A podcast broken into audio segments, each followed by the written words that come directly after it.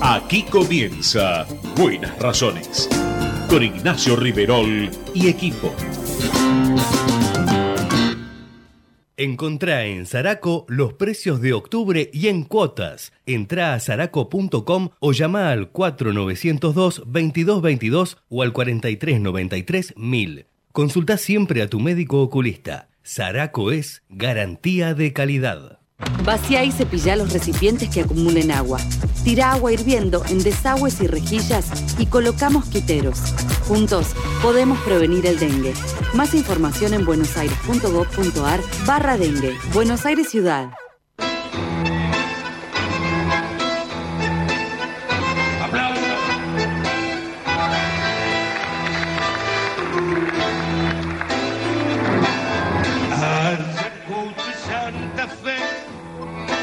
Son las cuatro menos diez. ¿Qué le pasa este domingo que no para de llover? Y yo tengo el corazón dos sitios a la vez. Esta tarde juega Racing y yo aquí esperándote.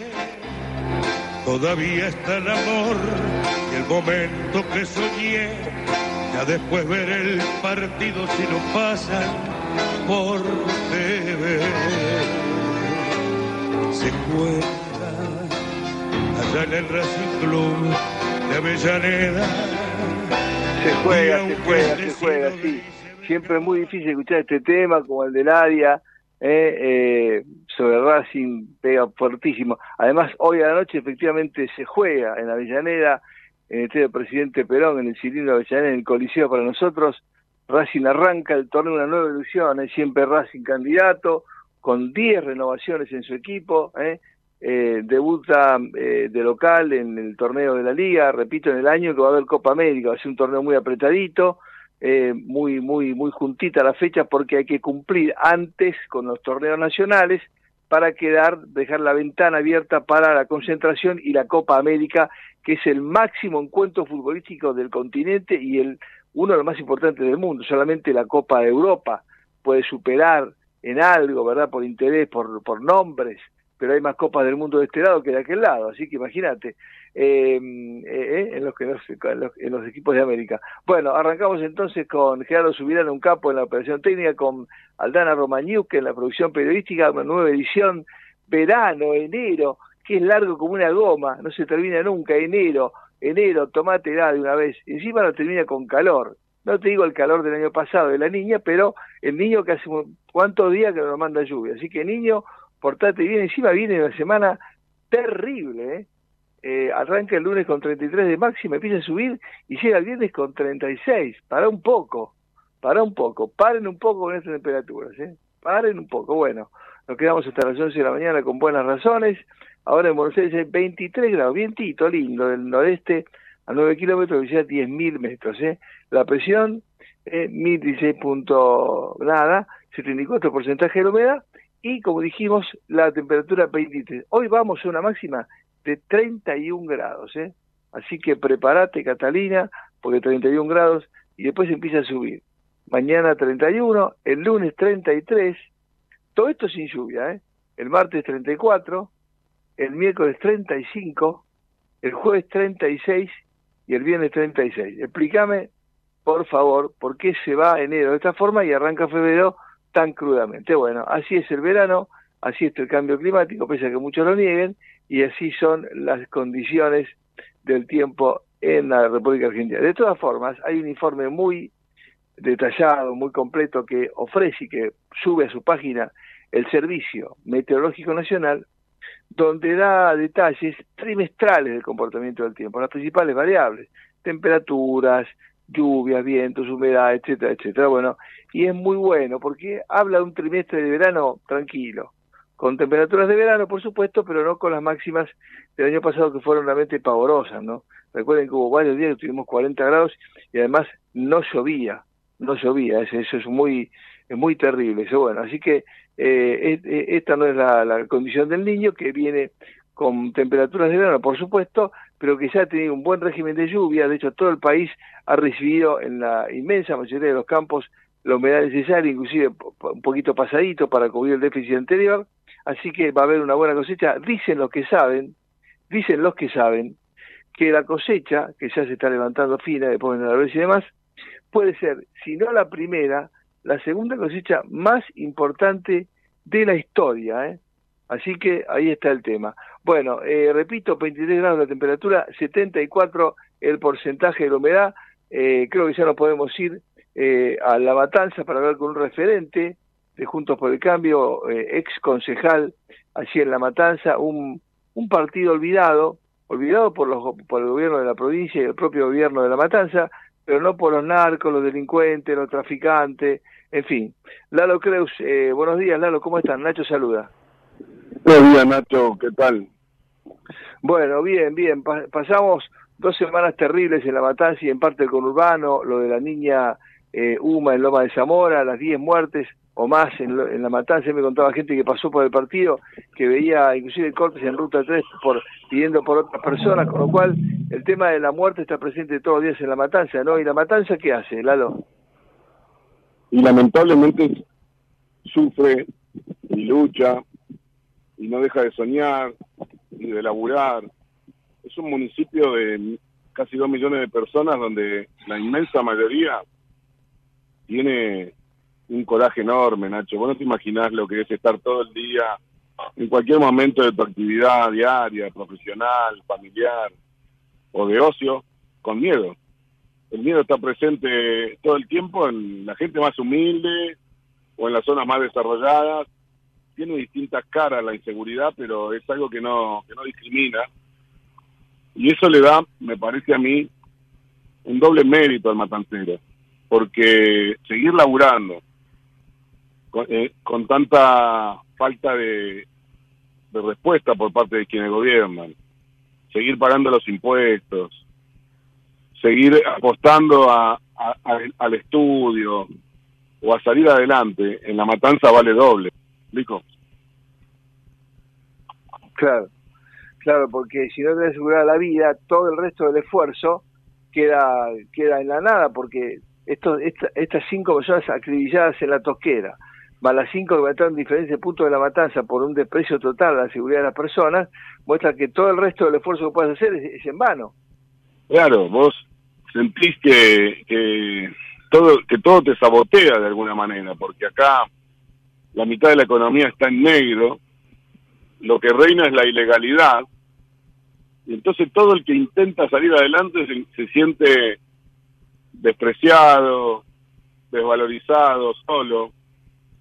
Y, así pasa en cada, en cada aspecto de la vida matancera, porque ir a estudiar cuesta el doble, ir a laburar, poner un negocio, invertir en una empresa, y, y todavía no estamos hablando de la estructura corrupta, ¿no? La que la que desde el Estado promueve la ilegalidad, porque si te tienen la ilegalidad de alguna manera, vos sos un cliente, un aportante permanente de coima para poder seguir subsistiendo con tu kiosco, con tu comercio, con tu pyme. Entonces acá está apretado el que el que está en la extrema pobreza con un plan social y cualquier otro. Acá hasta la iglesia está condicionada por algún grado de clientelismo. Entonces es una estructura que, que se ha mantenido en el tiempo y que le ha significado al matancero perder oportunidades, multiplicar pobreza y el nivel de expectativa es muy bajo, o sea, la esperanza en la matanza cuesta cuesta mucho más que en otros lugares donde vos ves que por lo menos hay un orden, al que viene a poner un mango lo ayudan, hay un interés por desarrollar lo legal, el empleo, la producción. Acá todo lo contrario. Ahora, Lalo, eh, la autoridad de la, matanza, ¿no? El intendente. Y el, gobernador que vimos que fue al, al, mamarracho de la movilización del, de, la CGT, pero no fue al, velorio de UMA. Eh, digamos, ¿cómo, ¿cómo reacciona ante la, esta desgracia, este panorama tan... porque recibe mucho apoyo en las elecciones, pero después no le dan ni pelota. Con un cinismo tremendo, porque ellos te dicen en la cara que lo lamentan, pero que no es su responsabilidad. en la cara, digamos, de, los ciudadanos. A la gente que ha perdido víctimas nunca le han dado la cara, no, no aparecen, ni siquiera le levantan el teléfono. Había una organización de víctimas que se fue nucleando a partir del dolor y lo que sí se dieron fue la política de poder eh, cooptarlos, comprarlos. Este, entonces tienen actitudes de negar la realidad y cuando la realidad es innegable intentan ver cómo desarman la, la, posibilidad de que eso siga en, la agenda, ¿no? Y, y por otro lado, con una decisión nefasta de mantener los recursos públicos multimillonarios de seguridad en plazos fijos y en bonos en dólares, que le dejan unas ganancias de intereses enormes y es casi una una obscenidad, ¿no? Una cosa indignante porque increíblemente es legal, pero es inmoral, profundamente inmoral, porque con esa plata se podrían estar salvando vidas, ya sea en la seguridad o en la salud, que la matanza es la otra cara de inseguridad que tenemos, está destruida, o en educación o en muchas otras cosas que la gente necesita. Ahora, viste que, que este panorama eh, ya existe, existía en la matanza y sin embargo se dieron los números que se dieron en la última elección, tanto en primera vuelta en el repechaje. La pregunta es, con esta experiencia, ¿no? ¿Qué debería hacer eh, todo el arco opositor de la matanza, ¿sí? que tiene muchos votos, inclusive ha cambiado la relación en la legislatura local? ¿Qué debería hacer de cara al futuro? Porque ahora viene en dos años la elección de medio término y después otra vez el desafío, ya sin Kisilov con la reelección, de la provincia y la intendencia. ¿Qué, qué, o al menos qué no debería ser, no? Bueno, mira, hasta acá te conté eh, lo que hace a, la, a, quienes gobiernan, ¿no? Que es su profunda responsabilidad por el, por el drama, la muerte, el dolor, las emergencias que tenemos. La otra mitad de la película se le debe a la oposición.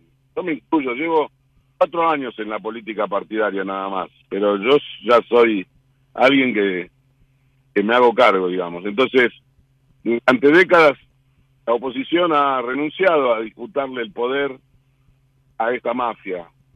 Renunciado tal vez no conscientemente, sino por por este un nivel de limitaciones muy grande y la decisión de no de no pelear en todo el territorio, entonces trabajar solo en la clase media, en un lugar donde el 70% es pobre, eh, es renunciar a esa, a esa disputa por, por el poder en este distrito. Renunciar a, a enfrentar a, la, a estas mafias es estar en la matanza y hablarle de los problemas del país o de la provincia o del mundo y no hablar de la agenda del día a día, la agenda vecinal de, la gente en la matanza. En cada lugar de la matanza, como es una provincia, tiene realidades distintas y vos las tenés que hacer tu prioridad igual que las vive el vecino. Renunciar a la matanza es no hacer esfuerzos por la matanza como debería hacerse en una provincia, en algo tan extenso, tan poblado y tan diverso. Entonces, eso te da como resultado que la gente busca liberarse, busca rebelarse, sacarse de encima toda esta porquería, todo este nivel de degradación, tal como lo busca alguien que se siente rehén de una situación violenta eh, entre las puertas adentro, ¿no? Pero a la hora de dar ese paso, irse de, ese, de esa realidad, necesita sentir seguridades que la oposición, la matanza no le ha dado a los matanceros. Y la última vez esta elección pasada en la que yo tuve la oportunidad y el privilegio de ser el candidato a intendente, a mí me faltó tiempo porque cuatro años es insuficiente en un distrito de dos millones de personas para, alcanzar la, el conocimiento y la convicción a la gente de lo que uno representa. Pero a la oposición le faltó un poco de, de claridad, porque nosotros primero competimos adentro de Juntos por el Cambio innecesariamente tres listas. Igual que a nivel nacional tuvimos esa confrontación de dos listas, en la matanza tuvimos tres y la gente eso no lo vio con agrado, al contrario, lo vio con desprecio. Pero después que nosotros resolvimos semejante equivocación, ya la oposición en la matanza estaba dividida en la oferta de la libertad avanza y en la oferta de Junta por el Cambio. Y la mayoría de los votos eran opositores, pero estaban divididos. Por lo tanto, el kirchnerismo se salvó. Se salvó en la matanza y se salvó en la provincia de Buenos Aires. Esa es la verdad. No deberíamos seguir tratando a la matanza como un municipio, no deberíamos usarla para, para ordeñarla como a una provincia y llevarnos votos nada más, sino que deberíamos invertir acá los esfuerzos para que la matanza cambie y cambie así el país. Claro, está muy claro que la, la, eh, pasamos el limpio de decís, o sea, para la selección de medio término, lista única, lista única, conversar bien, aunar esfuerzos para meter la mayor cantidad de diputados, sí, eh, provincia no renueva senadores, increíblemente el kirchnerismo se llevó dos senadores, una cosa de locos, entró esta Tulio, que es realmente impresentable. Pero bueno, eh, van a ser diputados, hacer una buena elección eh, y es usarlo de experiencia para, luchar por la provincia, porque hasta que no se gane la matanza, no se va a ganar la provincia.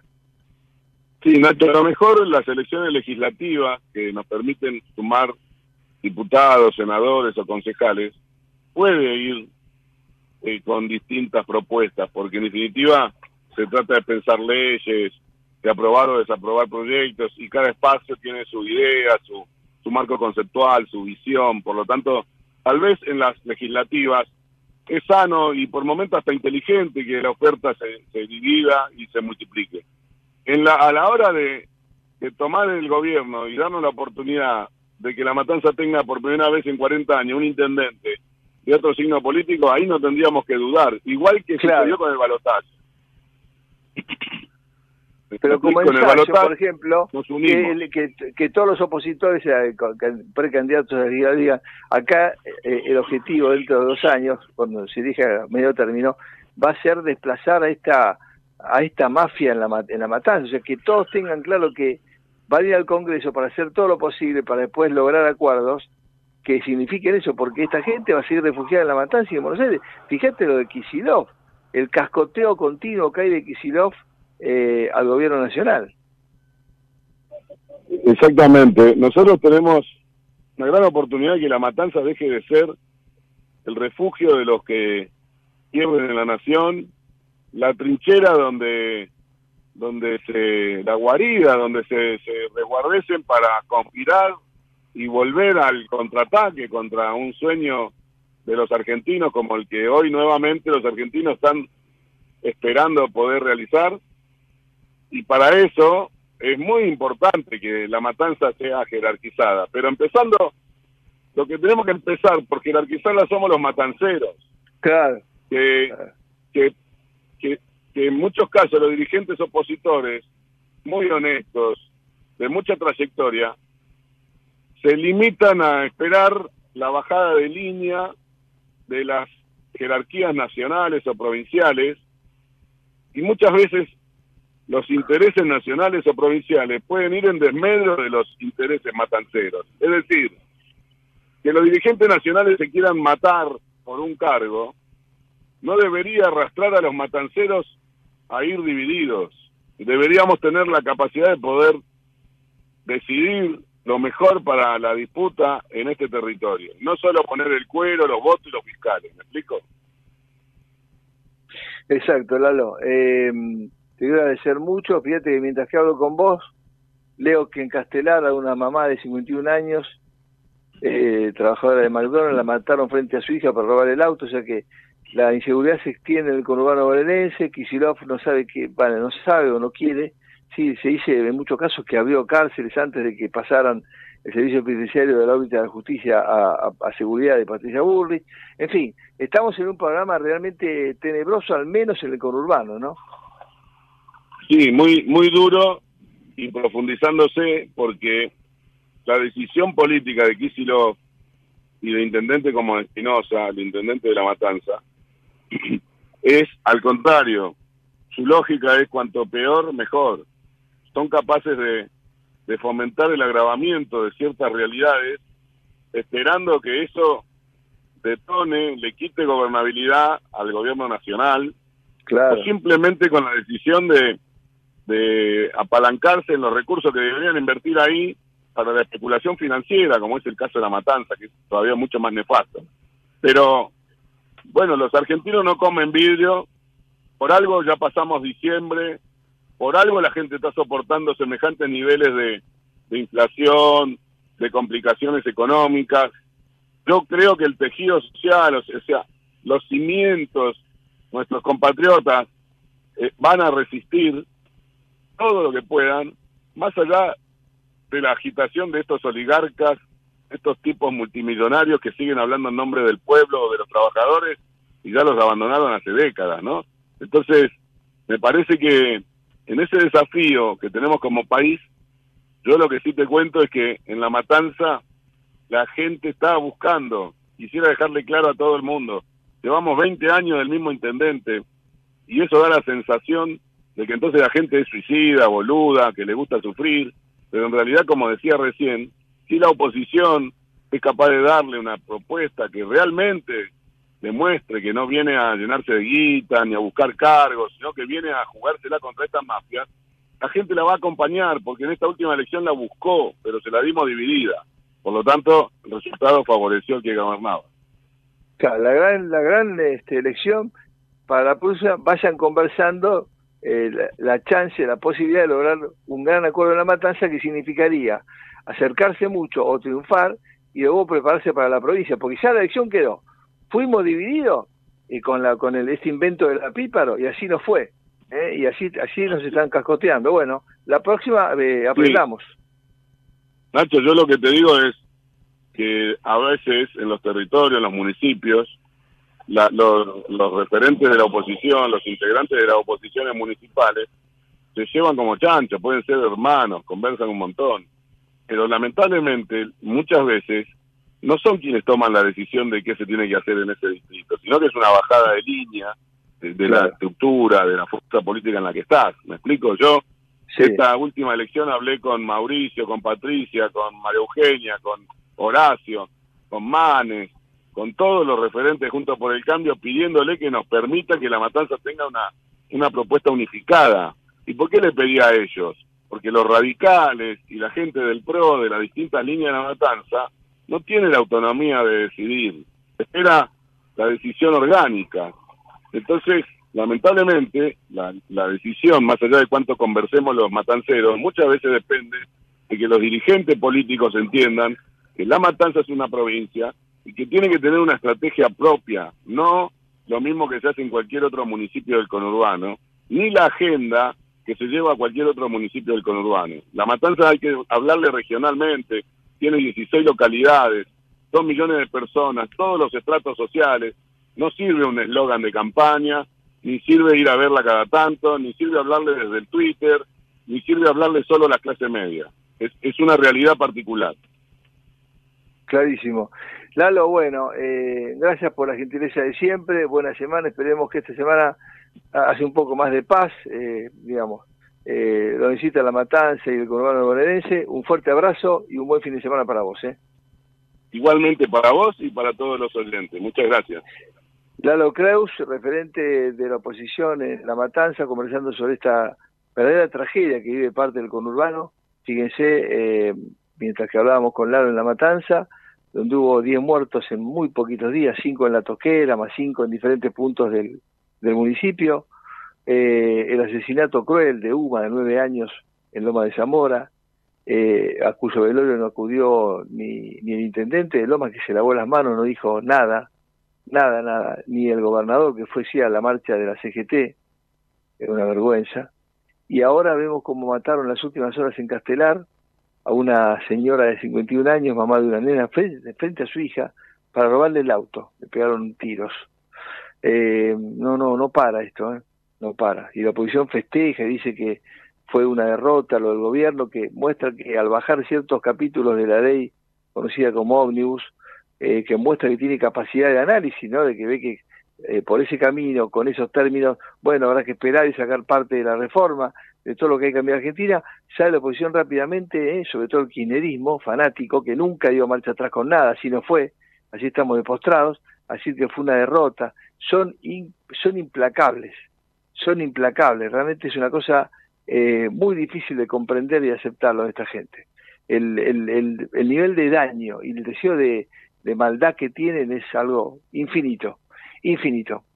Muy bien, estamos ya en pleno desarrollo de Buenas Razones aquí en Ecomedios. Nos quedamos con Gerardo Subirana en la operación técnica y Aldana Romañú, que en la producción periodística con Buenas Razones en Ecomedios hasta las 11 de la mañana.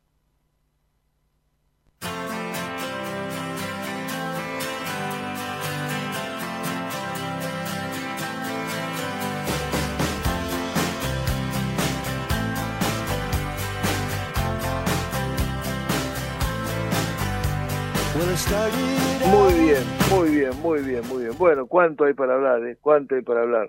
Eh, después de un descanso merecido, sí, nuestro hombre decano en la sala de tribunales, del Palacio de Tribunales, Marcelo Orlando Ardi Tornato, así que lo saludamos. La idea de escucharte, Marce, ¿cómo te va? Buen día. Hola Nacho, ¿qué tal? Muy buenos días. Este, ¿Cómo estás? Bueno, sí, este, una feria judicial ajetreada, en algún momento vamos a charlar. Pero bueno, a, ver, este último fin de semana de enero finaliza la feria judicial de verano eh, y esta semana que comienza se reanuda la actividad normal en todos los juzgados y tribunales nacionales y federales de todo el país. Es decir, este, termina la feria y mm, la justicia pone en movimiento todas las causas que se habían paralizado durante este receso judicial de verano.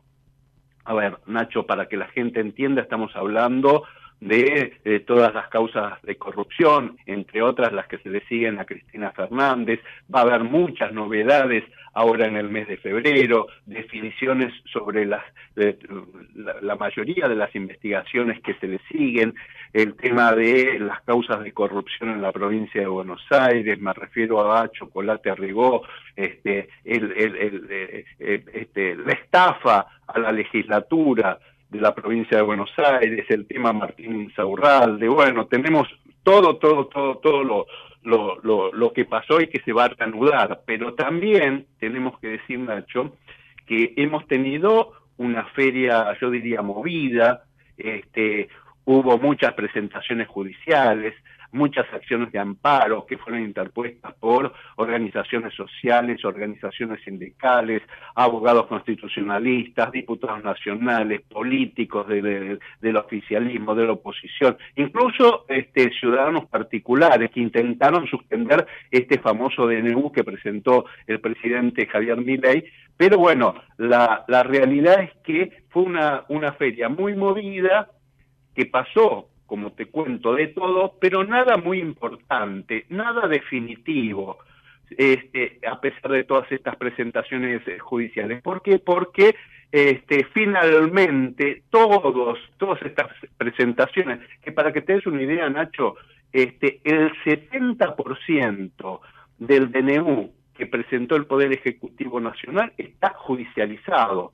¿eh? Este, que han intentado que se declare la inconstitucionalidad de esto presentado, pero nada de eso pasó por el momento, este, y todo llegará a la Corte Suprema de Justicia de la Nación, este, el máximo Tribunal de Justicia que eh, ya tenía antes de comenzar la feria una presentación que hizo la provincia de La Rioja y que eh, ahora al reanudarse la actividad este, judicial, primero se va a esperar el dictamen del Procurador General de la Nación, Eduardo Casal, y después le tocará el turno al máximo Tribunal de Justicia, es decir, a la Corte Suprema de Justicia de la Nación, que ya sabemos que el máximo tribunal no tiene eh, plazos, y yo te confieso, Nacho, que en lo personal creo que la Corte Suprema no se va a meter inmediatamente para analizar la cuestión.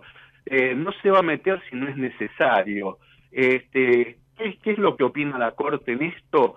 Que este, mm, son cuestiones políticas y que es importante que sea el propio Congreso Nacional, el propio poder político, que se pongan de acuerdo los poderes del Estado, el legislativo y el, y el ejecutivo, y a partir de ahí, si fuese necesario, si fuese necesario, allí podría intervenir la Corte Suprema de Justicia de la Nación. Pero, reitero, en principio no, no, no pasó, este, no, no creo que, la Corte inmediatamente resuelva. Este, bueno, obviamente otro de los datos interesantes que ocurrió en la Corte, en, la feria judicial, fue que aparecieron los jueces eh, que estaban de turno, obviamente en la feria, eso era lo que correspondía, pero también aparecieron los jueces impresentables, los jueces incorrectos, los jueces militantes, este, aparecieron este, jueces como por ejemplo Ernesto Keplat, eh, quien no solo dictó una medida cautelar contra el aumento, Sí, sí, sí. sí. Sino también que además este, esto llamó mucho la atención y algunos colegas que, que estuvieron, algunos colegas suyos que estuvieron de, este, de feria, yo los consulté, esto de que este, el día antes del paro de la CGT, este, este juez de Lomas de San Mora, Ernesto Kreplak, le ordenó a la ministra de Seguridad, Patricia Bullrich, que se abstenga de filmar de requisar a los manifestantes. Este, a, ver, a ver, este, primero que desde el ministerio este, este, dijeron eh, un juez de La Plata no tiene jurisdicción para, para que me, me dé órdenes a, al Ministerio de Seguridad. Pero además, este, la, la realidad es que este, le está pidiendo al Ministerio de, de seguridad que no cumpla con su función, que es la de prevenir. Increíble. o sea, el, Ministerio de Seguridad está para prevenir, no para reprimir, está para prevenir. Entonces, todo lo que sea necesario para garantizar que la marcha sea en paz, que sea este, como corresponde, que, ejerzan el derecho a manifestarse y todo lo demás, este, lo tienen que prevenir el, el Ministerio, cosa que además así ocurrió, ¿eh? bien por la CGT que, que, hizo las cosas prolijas y bien por, por el Poder Ejecutivo que cumplió con su función de que no ocurriese ningún desmán, ninguna cosa. Así que así es como tendría que funcionar siempre en democracia este, este tipo de, de situaciones, ¿no? Cuando uno va a hacer una, una movilización, primero tiene que pedir autorización este, a las autoridades. Y que una, una vez que las autoridades le otorgan la autorización, esto históricamente fue así. ¿eh? Este, yo he participado en mi juventud de muchas marchas, yo me acuerdo que este, el Poder Judicial este, le pedía permiso a la comisaría tercera, que está ahí a, una cuadra del Palacio, y, este, y decía, mire, vamos a, movilizar, qué sé yo, esto lo, lo hacía incluso hasta Julio Piumato, iba y pedía autorización. Digamos, siempre fue así, o sea que no sé por qué llama tanto la atención esto de que este, le informen al Poder Ejecutivo que uno va a movilizar. No es así, pero bueno, Nacho, vos sabés Pues se sienten los eh, dueños de la calle, los tipos, se sienten los dueños de todo. Sí, sí, sí, sí, sí. Pero bueno, este, vamos a ver cómo, cómo sigue todo esto. Este, hubo hubo eh, mucho run run, Nacho, con el tema. A ver, también en la feria hubo denuncias, ¿eh? Denunciaron por amenazas a Pablo Moyano, por esta amenaza eh, contra el ministro de Economía, Luis Caputo. esto de que, claro, esto de que lo van a tirar al río, al riachuelo, qué sé yo, de, este... Si a tirar al riachuelo, ¿no? Si empezamos a tirar al suelo inútiles, mamita. Sí, sí, sí, sí, y, tenemos que recordar que María Julia Alzodarán no hizo las cosas bien, así que tirarte hoy al riachuelo, este, no se, no se puede tomar agua del riachuelo como, como había... No, no, él se dijo, íbamos a, eh, ¿cómo es? a poder navegar, a poder hacer... Y a beber, a beber agua del riachuelo. Exactamente, mamá mía, metales pesados, tiene cromo 6, sí, sí, sí, Bueno, y otra denuncia penal se la, se la tuvo que comer este Enrique Pepe Albistur, ¿eh? Fue denunciado por averiguación ilícito, esto de que de que dijo, bueno, el golpista de semana gobierno, claro, eh, eh, Semana Santa, no se sabe si cae en, en, en, marzo o en abril. Un animal. Claro, claro. Bueno, esto lo investiga la jueza Capuchetti, este, em, así que bueno, realmente eh, actitudes vergonzosas realmente. Pero bueno, eh, es la dirigencia la, diligencia que tenemos. También se supo que Juan Grabois, viste, con el tema de la toma, que hubo muertos en, la matanza, bueno, vos recién hablabas con, con un político de la matanza, este, esto de las tomas de, tierras que están en muchos casos este, impulsadas o, o, bendecidas este, por el kirchnerismo, bueno, Juan Grabois va a ser el que este el que el abogado creyente que va a defender a las víctimas y a los familiares de las víctimas este, de los cinco asesinados Estamos este, Por, las, por, las, tierras tomadas en la matanza. Sí sí sí sí, este, ahí hay ya, ahí hay detenidos no este así que bueno vamos vamos a ver qué qué, es lo qué es lo que pasa. Era una banda de ilegales que vendían tierras ilegales por métodos ilegales y que acorralados mataron cinco personas. Todos juntos pero ojo, esto fue el, el, tema de las entregas de las entregas de tierras este, eh, fiscales ha ocurrido en todo el país. Y fundamentalmente el problema fue en el sur del país con el tema de los mapuches también, ¿eh? terrible, terrible, Todos, claro, todos organismos oficiales estaban atrás de eso. El daño que ha hecho esta gente es algo increíble. Eh, me contaban que en la gestión Espinosa de 20 años en La Matanza se aparecieron 275 nuevos asentamientos. Claro, claro, claro. Y además, nadie se da cuenta de los asentamientos, nadie se da cuenta que la usurpación de tierras es un delito. O sea, la pregunta que, que, que, me hago es, porque también hubo, hubo Nacho, el tema de eh, el, el, gobierno tuvo que dar de baja a este, 27 mil este, beneficiarios de planes sociales que viajaron al exterior, que, que, iban a ir. La pregunta que me hago es, este, ¿en algún momento se juzgará a los funcionarios que hicieron la vista gorda o que permitieron o que cumplieron mal su función al otorgar planes a la gente que no le correspondía? Mira, el que mismo lo hizo. ahora leo que va a intervenir el ENACOM para investigar la gestión masa, porque hay, digamos, hay, eh, hay que auditar, hay que hacer auditoría, no no no repetir errores de Macri que no hizo, hay que auditar porque se va a encontrar porquería en todos lados, ¿no? Fíjate que la, la presidenta no agarpó 200 millones de alquilar los aviones de IPF para ir al sur, al Calafate también, También fue denunciada, efectivamente, también fue Cristina denunciada por esto, ¿no? Este, son patrones de estancia, ¿eh? Una ex vicepresidenta que utilizaba el, avión de IPF, este, entre el, creo que fue entre el 2019 y el, y el 2023 que hizo, este, utilizó 200 vuelos, casi 190 y pico de vuelos, este, para, para viajar al Calafate o a, o a Río Gallegos. Este, ¿no? Realmente son patrones de estancia, se creen los dueños del Estado. Este, la realidad es esa, ¿no? Este, pero bueno, eh, esto es, es, eh, es algo que, este, que además a mí realmente me interesaría ver quiénes son los responsables de que esto ocurra. Porque no es que Cristina iba al, al, este, al garage de, de, de, de, IPF y dice, ah, me voy a llevar este avión, este, no, no, ella lo pediría y alguien se lo daba. ¿Está claro? Entonces, este, que no solo Cristina este, sea responsable de, de la mala utilización este, de, la flota de aviones, porque además no solo fue el, avión de IPF, el avión de IPF porque le gustó, porque era un avión de 40 palo verde, qué sé yo. Este, El Embraer, el más grande, le gustaba.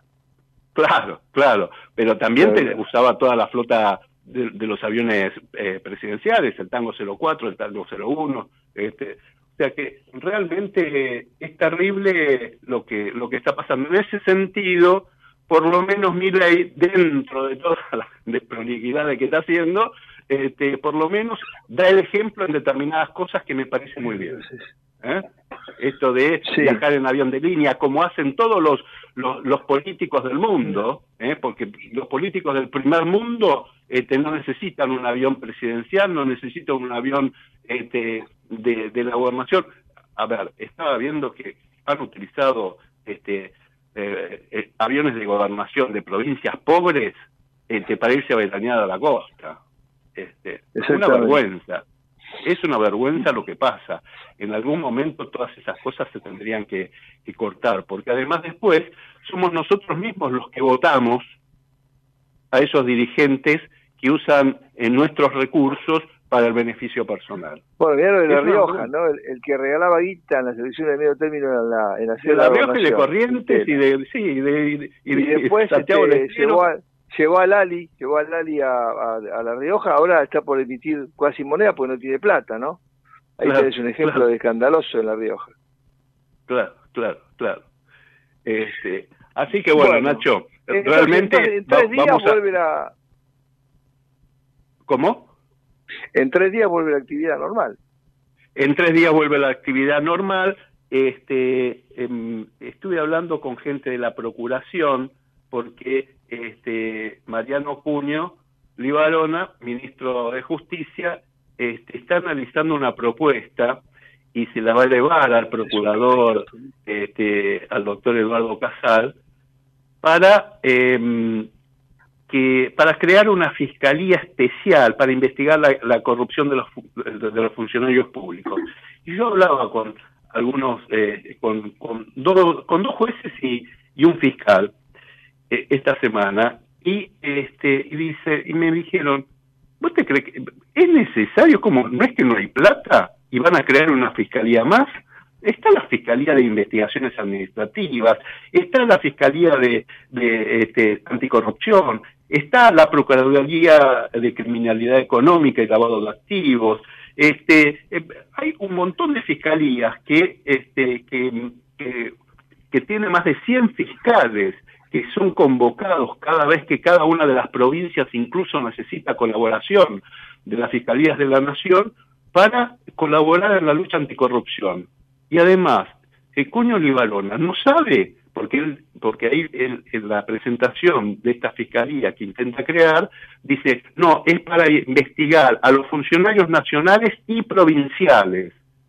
Entonces, Cuño Libarona no sabe que este, una, un organismo eh, nacional no puede investigar a un intendente, no puede investigar a un gobernador, porque cada provincia, cada intendencia que pertenece a una provincia, tiene su propia justicia.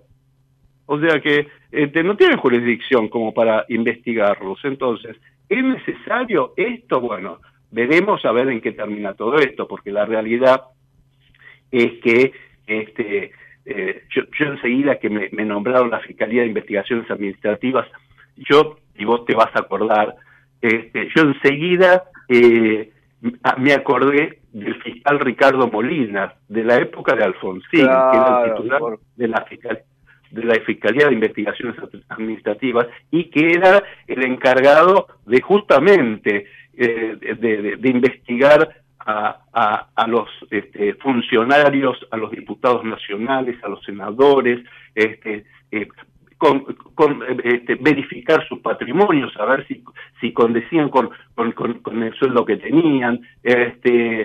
Bueno, hoy por hoy sabemos que este, ni que hablar de los sindicalistas que ahora ahora nos acordamos que son multimillonarios, ¿no? Porque ahora ahora vemos que están todos en, en, autos de alta gama, qué sé yo. Que entre paréntesis, ¿sabés qué? El, el, el, el expresidente Alberto Fernández también se lo, se lo descubrió con un auto de 120 mil dólares, qué sé yo. Está, está comiendo, este, ¿viste que fue un lugar re exclusivo para ver si no lo veían. Y uno dijo, pero entonces, mirá quién vino. Le dieron la claro, bueno, y está viviendo en un barrio está viviendo en un barrio las, cuyas casas cuestan dos millones de dólares y no permiten inquilinos. Es decir, que uno puede deducir que es propietario. Seguro que se lo prestó al Víctor. Ah, sí, es verdad, es verdad. El Pepe, por ahí tiene una, otro Pepe allá, o sea, lo prestó eh, el, el que hizo acuerdo con los catalanes, es Sánchez, que laburo en el claro. pero por ahí la casita le aseguró, ¿viste? Claro, claro. Qué espanto ah, son, ¿eh? Qué espanto eso. Sí, sí. Sí, sí. Este... Bueno, eh, escúcheme, ¿con quién debutan? debutamos hoy, hoy no, hoy es un partido fácil, debutamos hoy con Boca. Ah, pues, está bien, arranca tranquilo. hoy, es un paseo. Hoy es, hoy es un paseo en, en, en el Monumental de, de, Vicente López a las 7 de la tarde, hoy es un paseo. Este, hoy, ¿viste que, que dice que, que, todo, que todo técnico que, que debuta gana? Sí. Hoy va a ser la excepción. Hoy va a ser excepción. Platense lo, lo va a bajar a Martínez en el debut de Boca. ¿Cómo se llama el uruguayo este que tienen, que tienen en Boca? Este eh, que, que el, el, jovato este que tienen, que hoy lo ponen en el banco, claro. Ah, sí, eh, espérate, ¿cómo? Mundialista, eh, sí. Fanfani, eh, eh, Cavani, Cavani. Ah, ahí está, Cavani. Ese Cavani arrugó, no, no, no, no quiere entrar. No, no, claro. no Ve la camiseta de Platense y todos arrugan. no cualquiera pisa esa gramilla ahí en Macostada General Paz, ojo, ojo. No, seguro, seguro, seguro. Este, bueno, eh, ¿cuándo ah. vuelven los tribunales? jueves vuelve la actividad, ¿no? Sí, jueves. Eh, el, el, el, primero ya, ya se reanuda, pero yo te, te confieso, Nacho, que ya, este, ya ayer empezaba a ver algunos movimientos, ya ayer estaban muchos volviendo, este, y, y, muchos estaban en la feria porque, bueno, aprovechan para eh, actualizar el trabajo atrasado que tenían. Así que realmente fue una feria movidita. Este, Yo me quedo tranquilo porque usted ya está. Si usted está, ya puede arrancar el año judicial tranquilo. Sí, sí, sí, sí, sí. Este, y habría que recomendarle al doctor Cuño que, este, que cumpla en, principio las cosas que le pidió mi ley. ¿eh? Recordemos que mi ley, el presidente de la Nación, le pidió, usted me tiene que garantizar la independencia judicial, la división de poderes y que se respete a los jueces. Empecemos por ahí, empecemos y, y no tanto oficina anticorrupción, porque, ojo, había dicho eh, este, Mariano Junio que la oficina anticorrupción iba a estar en manos de la oposición. Y después puso un íntimo amigo. O sea que este, no borremos con el codo lo que escribimos con la mano, sigan haciendo las cosas prolijas este, y no nos batemos. El diablo está en los detalles, dice Marcelo. Claro, claro, claro. Tal cual, tal cual. Bueno, eh, una debería escucharlo, eh, de repuesto, seguramente se ha hecho un pequeño touch así, en un lift y un refresh, igual que Luisito, que le gusta tanto eso, así que un buen regreso, buen fin de semana y nos reencontramos Dios mediante el sábado. Dale, dale, te mando un abrazo grande. Buena semana, gracias Marce. Marcelo Orlando, nuestro decano en la sala de periodistas del Palacio de Tribunales, eh, anticipando cómo será la vuelta después de la feria larga, la feria de verano del aparato judicial, del Poder Judicial de la Argentina. Han pasado 48 minutos de las 9 de la mañana, vamos a actualizar cómo está el tiempo en Buenos Aires, vamos a una máxima de 31 grados y va a arrancar el lunes una semana con altas temperaturas, pero bueno, son temperaturas de verano, por supuesto no las del la niña o el niño con, con buenos registros de viento, pero sin lluvia. Tenemos una semana completa, así, al menos hoy, el, la, la previsión de hoy no habla de lluvias. Sí, va a empezar a subir la temperatura de los 31 de hoy, igual mañana, 33 de máxima el lunes, 34 el martes, 35 el miércoles y el y jueves y viernes 36. Veremos el próximo fin de semana si no descarga algo de lluvia en la famosa corriente del niño. Hasta las 11 de la mañana en Ecomedios, buenas razones.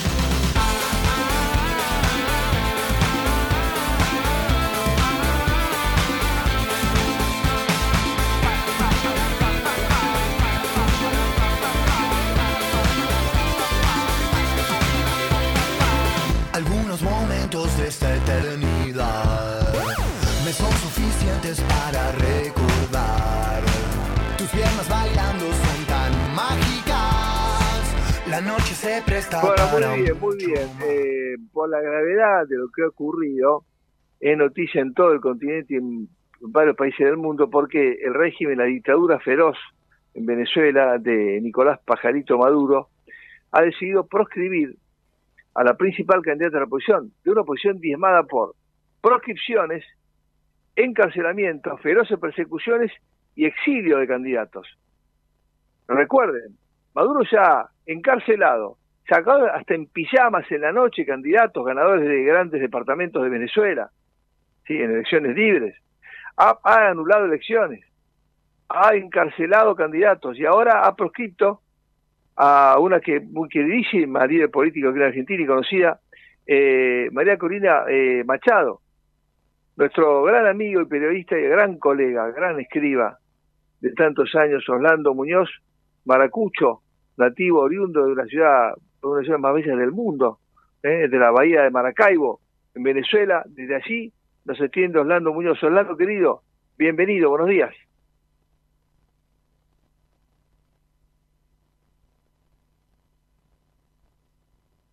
A ver, lo escuchamos. Bueno, ya vamos a tomar el contacto con él.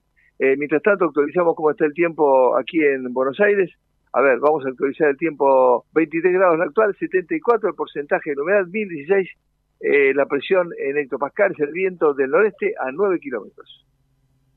¿Estás ahí, Orlandito? Buen día. Buenos días, Ignacio. Un gran placer escucharte y siempre a tu orden. Ahora sí, ayer fue una de gran conmoción porque se interrumpieron noticieros, eh, los diarios anticipaban en, en, letras negras o rojas la novedad de la proscripción. Bueno, no nos extraña porque venía llevando enorme ventaja en todos los sondeos, en algún caso de hasta 90% frente a Maduro. Bueno, y vino la proscripción. Contame el programa en Venezuela entonces. Bueno, el, escenario es bastante eh, oscuro para los factores adversos al gobierno. El gobierno está jugándose las, todas las cartas de manera autocrática, como ya lo sabemos. Es un gobierno que controla todas las instituciones cuando hablo de esto, hablo del sistema electoral, del sistema de justicia, que ayer se pronunció en contra de María Corina Machado y de Enrique Capriles, entre otros. Controla las Fuerzas Armadas de manera de, con un vínculo político, controla férreamente el, el sistema de medios de comunicación en todo el país. Aquí no hay televisión que pueda entrevistar a dirigentes de la oposición, ni el año pasado se cerraron en Venezuela más de 300 emisoras de radio, este, que eran concesiones privadas y pasaron a del Estado. Eh, es más, un poco más de lo que hemos hablado, pero siempre más agudizado en cuanto al control, a la represión, a la persecución de los que no están con el gobierno. Y es lo que está ocurriendo y ratificaron lo que ya era Vox Populi, de que a María Corina Machado, que no ha sido funcionaria pública, este, no había razones, no tiene elementos de juicio para poder ser inhabilitada, igualmente lo hicieron, pues, sabiendo, como tú bien dices, que probablemente según elecciones abiertas entre ambos, María Corina debería sacar entre el 80 y el 90% de los votos. Maduro se sostiene en el poder, por lo que digo, por el respaldo de las Fuerzas Armadas, por el respaldo de las instituciones, el fiscal general de la República, el Contralor General de la República, el Consejo Nacional Electoral y el Tribunal Supremo de Justicia, que todos son controlados por dirigentes del Partido Socialista Unido de Venezuela, el PSV, que es el partido que, que fundó el difunto Hugo Chávez, y que abiertamente, sin menoscabo de la menor pena de ningún tipo moral y ético, eh, actúan como si fueran dirigentes eh, políticos y no como funcionarios independientes de instituciones que hacen, que conforman lo que es el sistema democrático.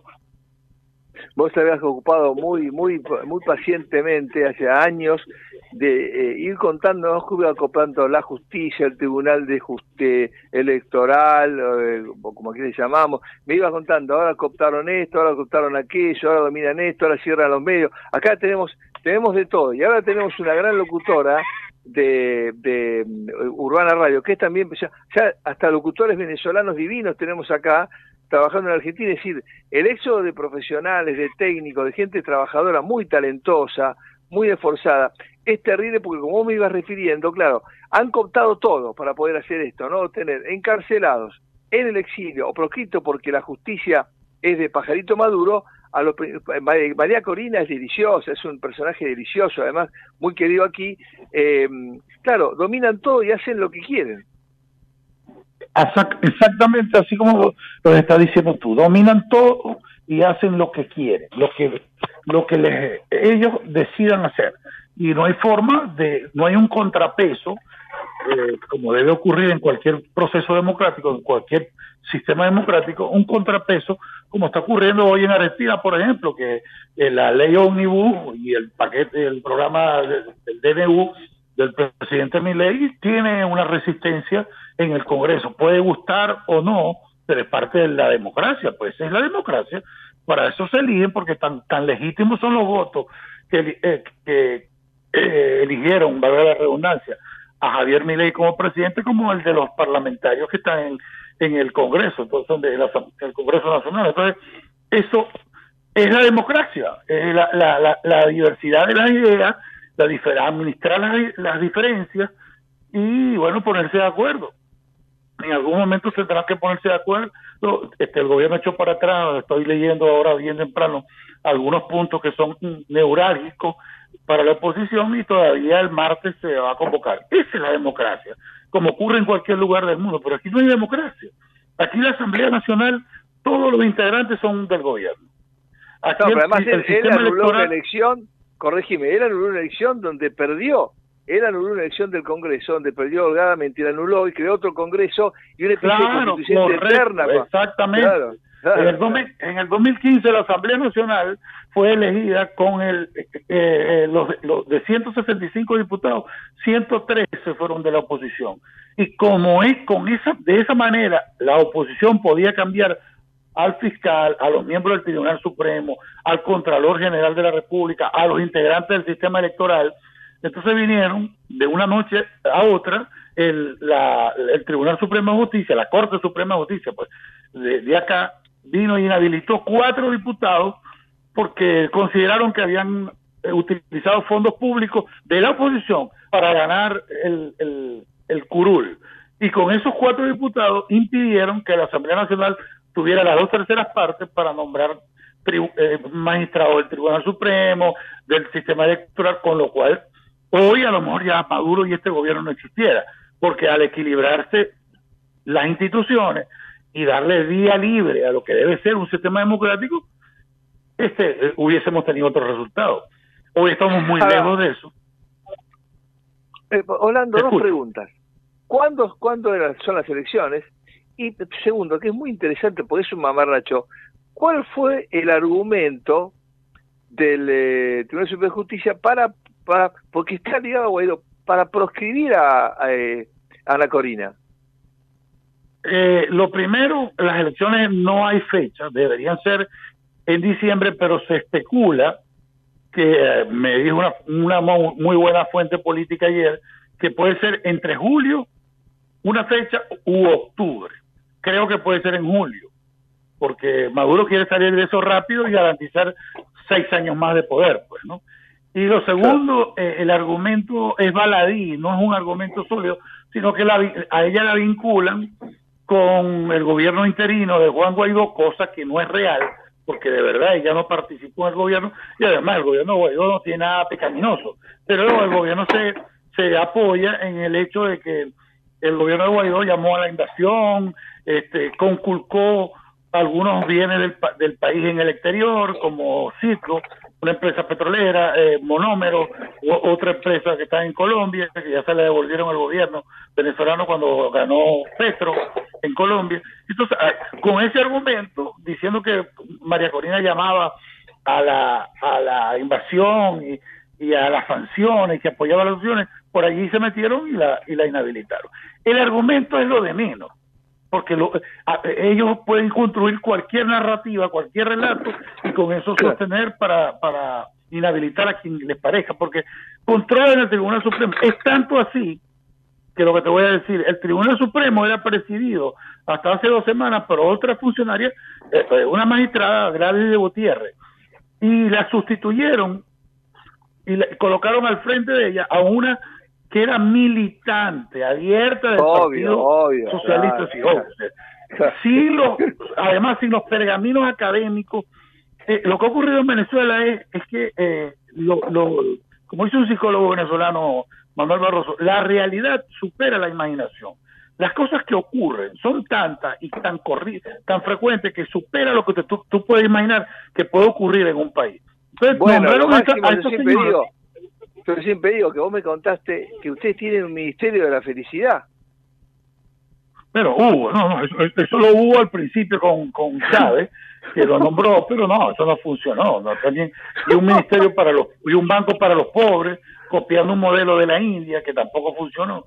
La realidad es que hoy, 27 de enero del 2024, Venezuela está camino a terminar de consolidar lo que es un sistema totalmente autoritario, sin rasgo democrático, ante los ojos del mundo, y, no va a pasar nada. Va a pasar. Es muy poco probable que, que, se pueda construir una, una candidatura. Perdón, se desconectó. Eh, no, eh, ¿qué, puede hacer María Corina? Una candidatura. ¿Qué va a decir María Corina? La, ¿Qué la tiene? Porque, por ejemplo, acá hay mucho repudio eh, mucho repudio de organizaciones, instituciones, del gobierno, el, mundo ha reaccionado fuerte, pero esa, ¿qué, qué, instrumentos tiene a la mano?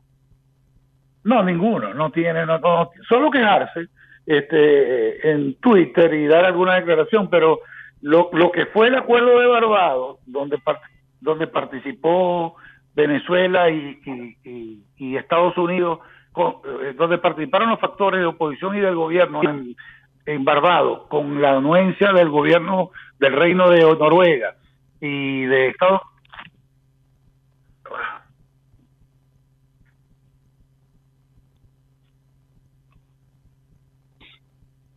Me parece que se lo perdimos hablando.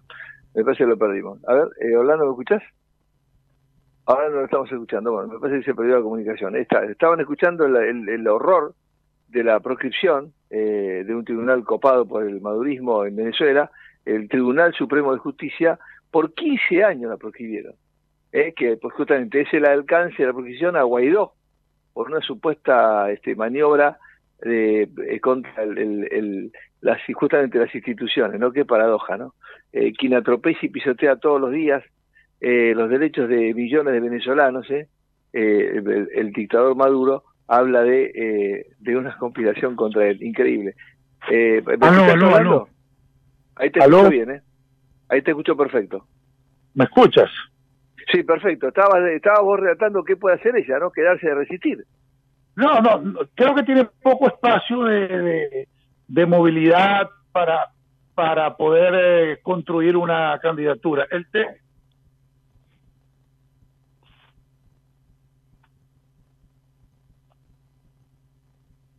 No, ahí no tenemos suerte, ahí se cortó de nuevo. Bueno, eh, actualizamos entonces cómo está el tiempo en Buenos Aires, a ver si podemos hacer la despedida por lo menos con Orlando. 23 grados ahora en Buenos Aires, han pasado 4 minutos de las 10 de la mañana, ya volvemos.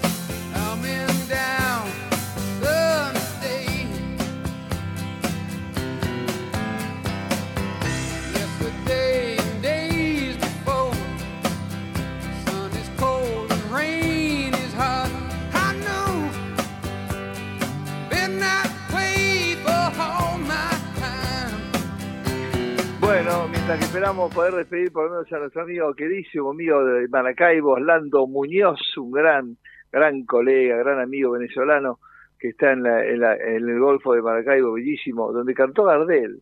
Gardel, la última presentación en, en un teatro fue en el Teatro Nacional de Maracaibo, porque en Medellín él no iba a actuar, fue una escala que hizo eh, inesperada el avión, porque le comunican al comandante del avión, Luisito San Martín conoce esta historia, y creo que conoce Medellín, le comunican que es tanta la gente que se ha juntado en el entonces aeródromo muy básico del campo de Medellín, las afueras de Medellín, una multitud con las fuerzas vivas, el alcalde, las cámaras, todo el mundo estaba, los petroleros, todo el mundo estaba ahí, porque pensaban, querían que Gardel bajara, y efectivamente Gardel bajó, el avión bajó y Gardel paró a saludar nada más. Cuando decolaba para irse, se cayó el avión. ¿Vos podés creer qué fatalidad? Luisito San Martín, nuestro hombre decano en la sala de periodistas de Casa de Gobierno, con nosotros, querido Luis, bienvenido, buenos días. Hola Nacho, ¿cómo estás? ¿Bien? Bien, ¿y vos? Eh, bien, escuchando el programa desde el principio, eh, y me vienen y me surgen ideas antes de, meter, meterme de, de lleno con el tema estrictamente político. Y allí, de buenas a primeras, me acuerdo de un viejo proyecto que fue, por supuesto, rechazado por una cuestión, digamos, de eh, índole política, pero más de índole electoral, que era como alguna vez se dividió en cuatro un distrito muy populoso de la provincia de Buenos Aires. no recuerdo. exacto. Claro. Este, en, varios distritos que se hicieron muy progresistas. Y también Esteban Echeverría, eh, en su momento se dividió entre seis, Echeverría, claro. claro. Eh, construyeron eh, un... Buenos Aires tiene ciento y pico de 160 o 130 eh, distritos, eh, municipios. ¿Vos te imaginas? Porque además se da el caso para poder dividir eh, la matanza. Además hay un proyecto de María Eugenia que el peronismo eh, trabó eh, con, mucha fuerza, pero inclusive hasta es fácil dividirlo porque la matanza es tan grande que tiene casi naturalmente una especie de división política dada en el terreno para hacer tres o cuatro distritos muy claramente diferenciados, ¿no? Son cuatro, exactamente, y, todos tienen cabeceras. imagínate que no es lo mismo el centro más, más, más, populoso, uno de Ciudadela, eh, o alguna de, de, de, Ramos la, zona sur. Ramos, Mejía, y demás, comparado, comparado con el medio del campo. O sea, Rafael Castillo, Rafael Castillo, Casanova, La Farré de Catán, claro, claro, claro. Pero lo que pasa es que el voto cautivo está ahí. Son tres millones de habitantes. Entonces, eso ellos ganan por poquito, por menos de un punto, la provincia de Buenos Aires bueno, en cada vuelta, sí, porque sacaron 500 mil votos en la matanza. Sí, cada vez menos, cada vez menos, porque se dan condiciones políticas este, muy nuevas, muy diferentes. Pero en fin, eh, se me ocurrió cuando estabas hablando con este representante de la matanza. Lo curioso de todo esto, sí, que esto no va a ocurrir, eh, en la medida en que sigue existiendo esta esta política este de medioevo que tenemos los los argentinos en donde eh, todos trabajan para uno o todos trabajan para un grupo no es eh, realmente lamentable pero es así. Y Marcelo claro exactamente.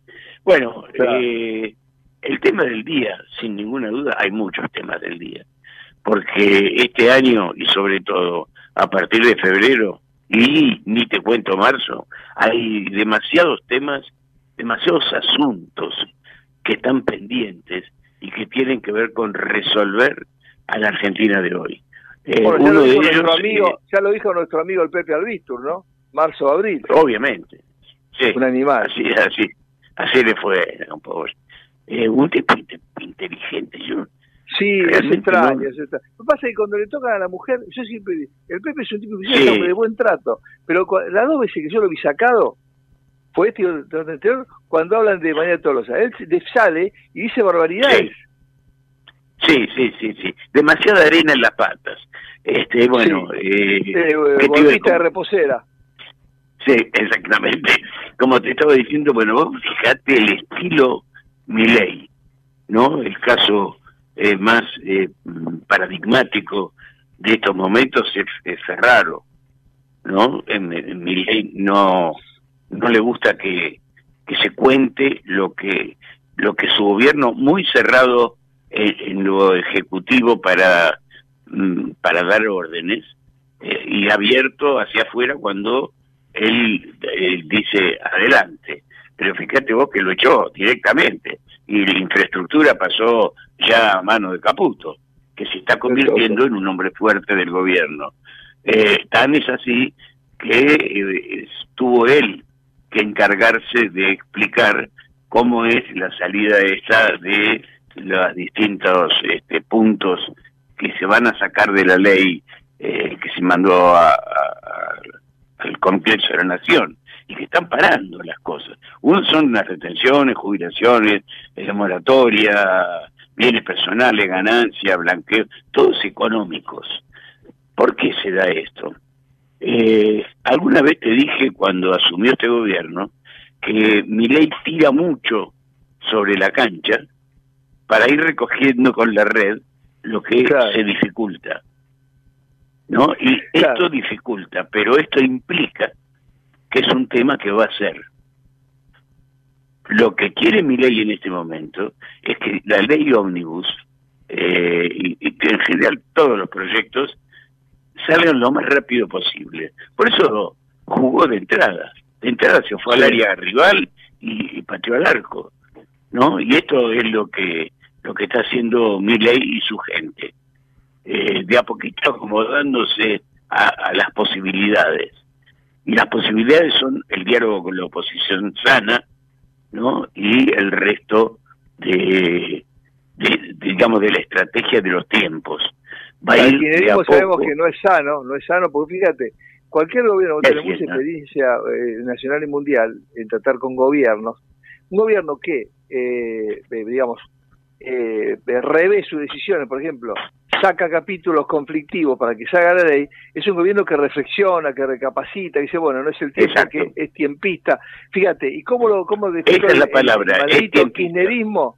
Dijo derrota, cuando ellos nunca daban marcha atrás y por eso estamos postrados como estamos, porque el kirchnerismo eh, hace más de la misma porquería que hizo, la profundiza más este gobierno revé una decisión que por ahí es polémica, sí, y eso lo titan de derrota. Lo único, eso miento sí. triunfo derrota, ¿no? O te, es una cosa de locos. ¿Sabes lo que pasa? Esto es como el cuento del abuelo. Es decir, yo cuando era chico eh, jugaba mejor al fútbol que vos. Anda, probalo. Eh, ¿Con qué estoy diciendo con esto? Que para el para el peronismo, peronismo, eh, el gobierno tiene nombre, peronismo. Todo lo demás es otra cosa. Exactamente. Eh, todo tiempo todo tiempo pasado fue mejor. Yo lo hice mejor que vos. Y el país se hundió, se hundió. Hace 70 años, con interrupciones, hace 70 años, Nacho, que estamos paralizados. ¿Te das cuenta vos de esto? Somos un caso de, estudio, de retroceso conteniendo todo somos un caso de estudio, somos un caso de estudio. Eh, sí, yo lo escuchaba también al, al, entrevistado eh, venezolano, yo conocí la, la, la, otra Venezuela. Conocí la otra Venezuela. Un país con una proyección increíble que tuvo un solo que, que, que tuvo un cáncer que creció y se llamó integrantes equívocos de las Fuerzas Armadas. Claro. Ahí, ahí está el problema. ¿Te acordás, que Alfonsín, ¿Te acordás que Alfonsín, cuando hablaba de diseño de democracia, ponía como modelo a Venezuela? Claro. Eh, bueno, había una gran batalla entre Carlos Andrés Pérez y, Raúl Alfonsín por la zona de, digamos, Colombia, Venezuela, y, por la zona sur, eh, donde era Alfonsín, eh, había una gran batalla entre quiénes son, quién es, quién es el mejor de América del Sur, hablando en términos democráticos, ¿eh? no hablando en, términos de afán. Carlos Andrés, un, Carlos Andrés un fenómeno. Y ahí estaba el esquivo, que después también se transformó y sacó Perú, el esquivo Alan García, pero que después también tuvo inteligencia Alan García de sacar a Perú del pozo. Claro, exactamente. Y hay uno que va a salir en cualquier momento de prisión, ¿no? Que tiene una hija que eh, compitió por las sí, Don, Fuji, este, que quiso hacer también otra cosa, pero claro, con alguna intencionalidad rara. Lo, lo concreto de todo esto es que la Argentina está cambiando. Cuando hablamos de la matanza, cuando hablamos de la estrategia parlamentaria, cuando hablamos de, primero, estos temas, nosotros son muy fuertes, es porque se mandó todo y se va a ir retirando y volviendo a poner en el momento adecuado. Si el paquete sale, aún sin estos condimentos económicos, pero si el, el paquete sale y salen otras otras funcionalidades de este gobierno, eh, estos puntos, creo que son seis o siete, eh, que sacó de el gobierno para esta ley, los va a volver a poner de a uno, porque es la forma de gobernar, es la estrategia pensada, y, y te puedo asegurar, Nacho, que más allá de todos los defectos que tiene, uno de ellos, eh, lo de Ferraro, ¿no? porque se le ocurre a Ferraro o a uno de sus dirigidos, no hablar de que va a dejar sin plata las provincias y demás. Pero además, y esto con esto si querés te cierro, eh, con estos seis puntos o siete puntos que el gobierno eh, saca de la ley mayor, lo que van a sufrir son las provincias. Claro. Van a tener que recaudar por su lado. Y son, en este momento hay una pequeña batalla política entre gobernadores y la Casa Rosada que tiene que ver con cómo nos vamos a financiar. Porque en realidad la Constitución no dice que le tiene que dar todo lo, tiene que darle la ayuda que estamos hablando permanente de hace muchos años del el Tesoro Nacional a las provincias, salvo emergencia. Este, acá va a haber una situación complejísima para provincias importantes. Sí. Así por eso los gobernadores están que... Vos que tenés tanta experiencia, porque vos siempre estabas intramuros, intramuros en gobierno de otro lado, siempre está. Claro, estaba el muro, Luisito o alguno de sus este este como este lenguaraces y la reunión. Entonces vos sabés muy bien que una reunión me puede decir, che, a esto sabés qué, lo voy a dejar, no le voy a mandar un mango. Eso se dice en el fragor de la reunión de gabinete, pero, no es que vos después lo vas a hacer, sino que vos decís, che, bueno, si no me, si no me acompañan ni me votan ni en contra, a esto no le voy a mandar un mango, excepto lo que sea por... Vos fíjate, esta siempre se publicó, vos que sos tan seguidor de los números. En, el este barrio me decían que... En el barrio decían que que repite lo que hay que mantener en secreto simplemente es un nabo. Es un eh, nabo, sí. Bueno, hablamos de uno que los dos conocemos, que publicó los nombres, ¿no? Mamma mía, le costó la carrera, un tipo muy inteligente muy lucio, que escribía buenos discursos, pero que habló al pedo. Bueno, escúchame, eh, los números que vos seguís, el año pasado a esta altura, Massa, me puedo equivocar, le había mandado en giros especiales, eh, transitorios, digamos, fuera de la coparticipación que corresponde a cada provincia, unos 60 mil millones de pesos. Este año le mandaron 13, 13, 13 millones, nada, o sea, no le mandaron un mango eh, fuera de la coparticipación. No saben, claro, eso se dijo en la reunión, pero no es que lo va a hacer, sino que en la calentura. Y este fue y lo contó afuera, claro. sí, por eso te digo, es un nabo. Este, porque eh, eh, las cosas, las cosas que es como la familia esto. Este, no, no cuentes afuera lo que se tomó como una decisión. Es Michele este, Corleone, cuando le dice a, Sony, le dice, le dice, nunca más muestres una diferencia. Claro, cuando Michele Corleone le dice, cuando el padrino le dice a Sony, más bravo de todo, le dice, vení para acá esta muchacha que estás teniendo relaciones te estás eh, sacando las ideas. Nunca, nunca muestres una diferencia de la familia delante de terceros, ¿Bien? ¿No? ¿Te acuerdas?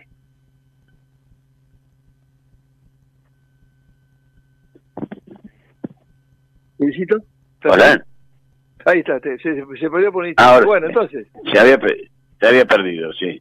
Este, sí, totalmente, me acuerdo de eso.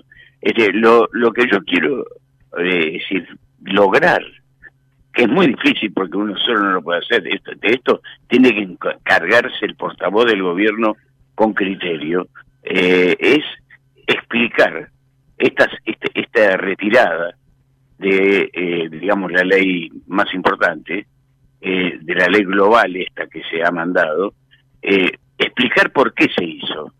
No, no solamente, como dicen los diarios, por presión de los gobernadores, o por presión política de la oposición, o por presión política de los propios. No, esto se retiró porque esto es una estrategia, Nacho. Esto es estratégico, punto. Sí, sí, sí. Eh, claro. Este, el, que, el que dice lo contrario, que me lo explique. Sí, porque no, no, no hay una explicación lógica. Sale a, sale a pescar este mojarrita con, con, con arpones de tiburón. Exactamente, exactamente. Y en algún lugar del arpón van a, quedar todas las mojarritas. Es en, en, uno, en uno de costadito que finito. Pero lo que sí te digo es que vamos a tener que tener mucha paciencia, porque esto va, va con una lentitud eh, lógica que es el resultado del impacto inmediato. Es decir, de entrada se tiró todo, aunque faltaron cosas. De, entrada se tiró todo. Eh, y después se va a ir depurando. Y la ley va a ir saliendo. Puedes ir negociando, jubilado negociar por un lado, eh, es un tema, eh, ganancias negociadas por el otro, ganancias negociadas por el otro. Ahora, fíjate, ayer se me da un dato importante. A pesar de este pelote que dejó el, instrumento de destrucción masiva que dejó el masismo y el kirchnerismo, que rompió todo, todo, porque ahora intervinieron hasta el ENACON, para ver una editorial para ver qué hay ahí. Eh, ayer me contaban que en enero se frenó la inercia inflacionaria, está como retrocediendo.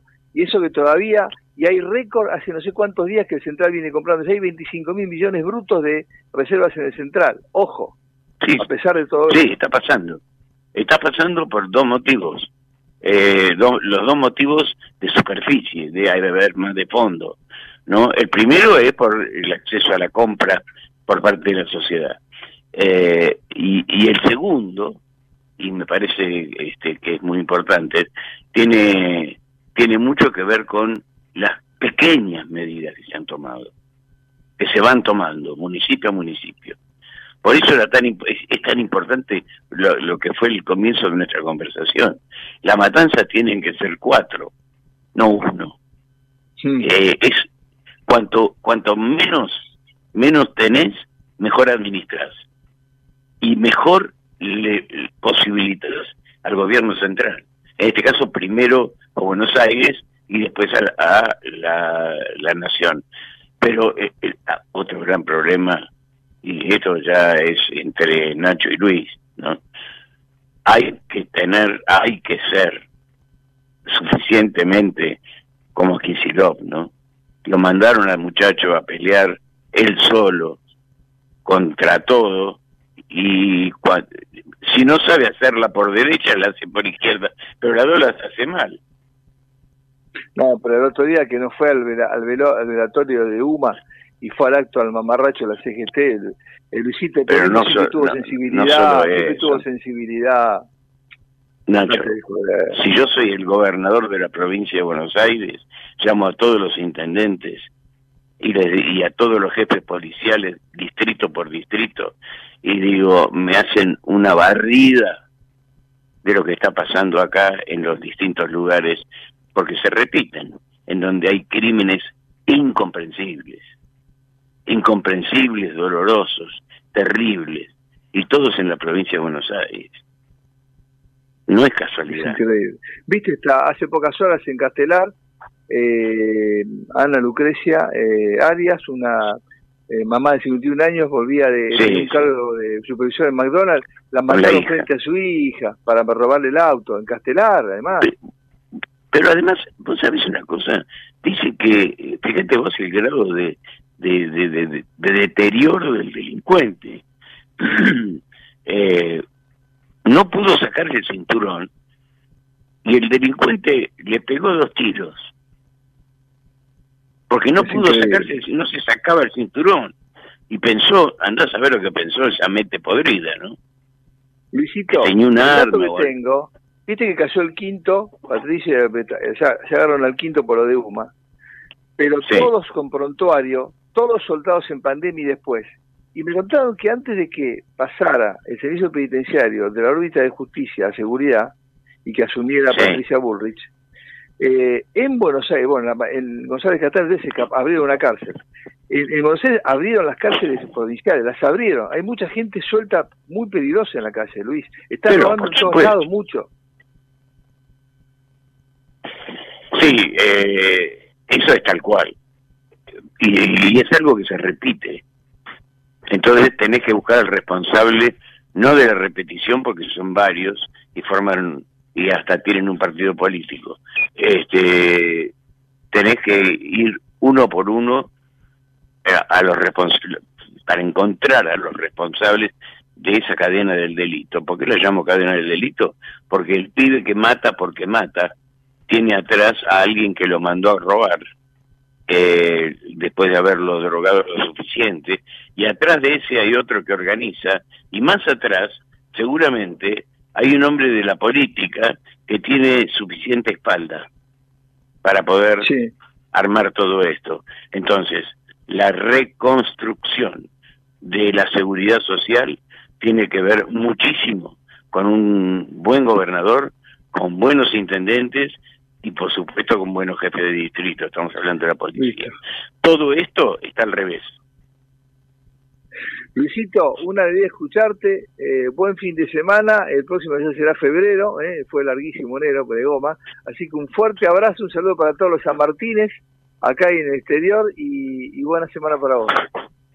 Bueno, un gran abrazo para vos. Gracias. Luis San Martín, nuestro hombre en la Casa de Gobierno, en el poder más este, importante de la Argentina, decano de la sala de periodistas de Casa de Gobierno, un capo absoluto, Luisito San Martín. Estamos con eh, buenas razones hasta las 11 de la mañana en Ecomedios y nos quedamos por supuesto haciéndole compañía en este sábado, el último sábado del mes de enero del 2024. Vamos, mucha charla, vamos, grabando.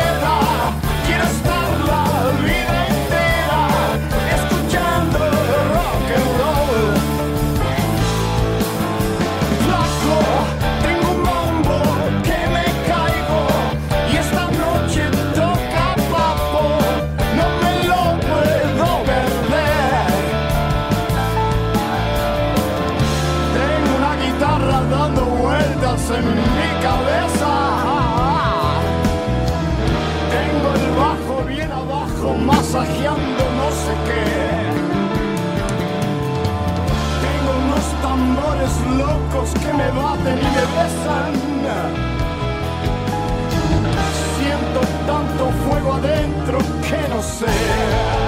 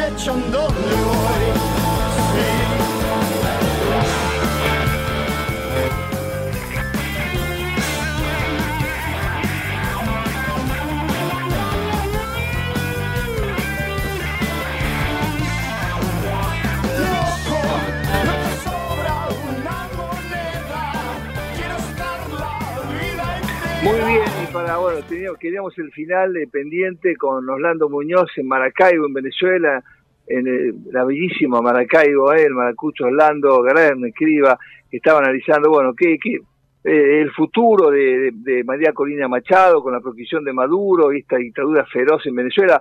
Eh, Orlando, por, por suerte retomamos la, el contacto, estaba haciendo el cierre, ¿qué espera? Hubo mucho repudio en Argentina, mucha reacción internacional. ¿Qué puede, ¿Cómo puede utilizar esto María Corina para salir de esta encerrona que le propone este dictador? Eh, bueno, es poco probable que pueda lograr la habilitación. Yo diría que es casi imposible. Pues de verdad este gobierno mm, hace caso omiso a la comunidad internacional, tiene un propósito muy firme que es mantenerse en el poder, ya son 25 años gobernando y ellos han minado lo que es el sistema democrático. Pues.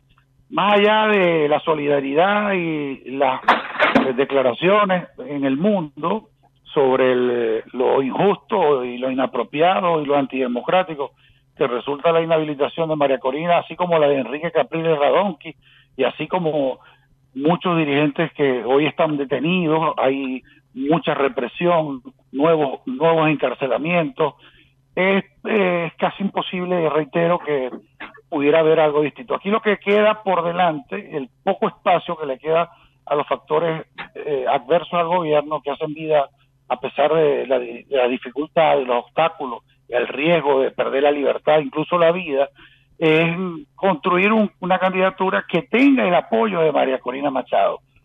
Y eso es poco probable porque ella no tiene mayores vínculos con lo que son los partidos tradicionales de la oposición, salvo un, uno de los partidos, el de Leopoldo López, Voluntad Popular, eh, el resto no, no, ella ha estado sobre la tradicional política venezolana y eso ha sido parte del éxito que ha logrado el, apoyo, porque también los partidos políticos se han desgastado, no han podido prometiendo eh, sacar al gobierno, cambiar de gobierno y también la población le ha dado las espaldas. Hoy tienen eh, escasos respaldos populares los partidos tradicionales, Acción Democrática, Primero Justicia, Un Nuevo Tiempo y Voluntad Popular, los cuatro partidos que forman el G4, pues que fueron los que respaldaron a Guaidó, que hizo un gran esfuerzo, un notable esfuerzo, una, una, un propósito que tampoco se pudo cumplir porque no dependía de él, dependía de, varios factores pues para lograr el cambio eh, en la vida republicana venezolana. Por lo tanto, lo que viene por ahora es que se escoja un candidato que el gobierno no inhabilite. Pues. Lo que está, lo que, lo que uno supone es que cualquier candidatura, llámese Ignacio Rivero, Orlando Muñoz, como se llame, que el gobierno crea que pueda perder, lo van a inhabilitar. Listo, claro, claro, exactamente. Y, la, y las razones sobran. Ellos, ellos eh, construyen un relato, construyen y el Tribunal Supremo cumple con la orden y el sistema electoral.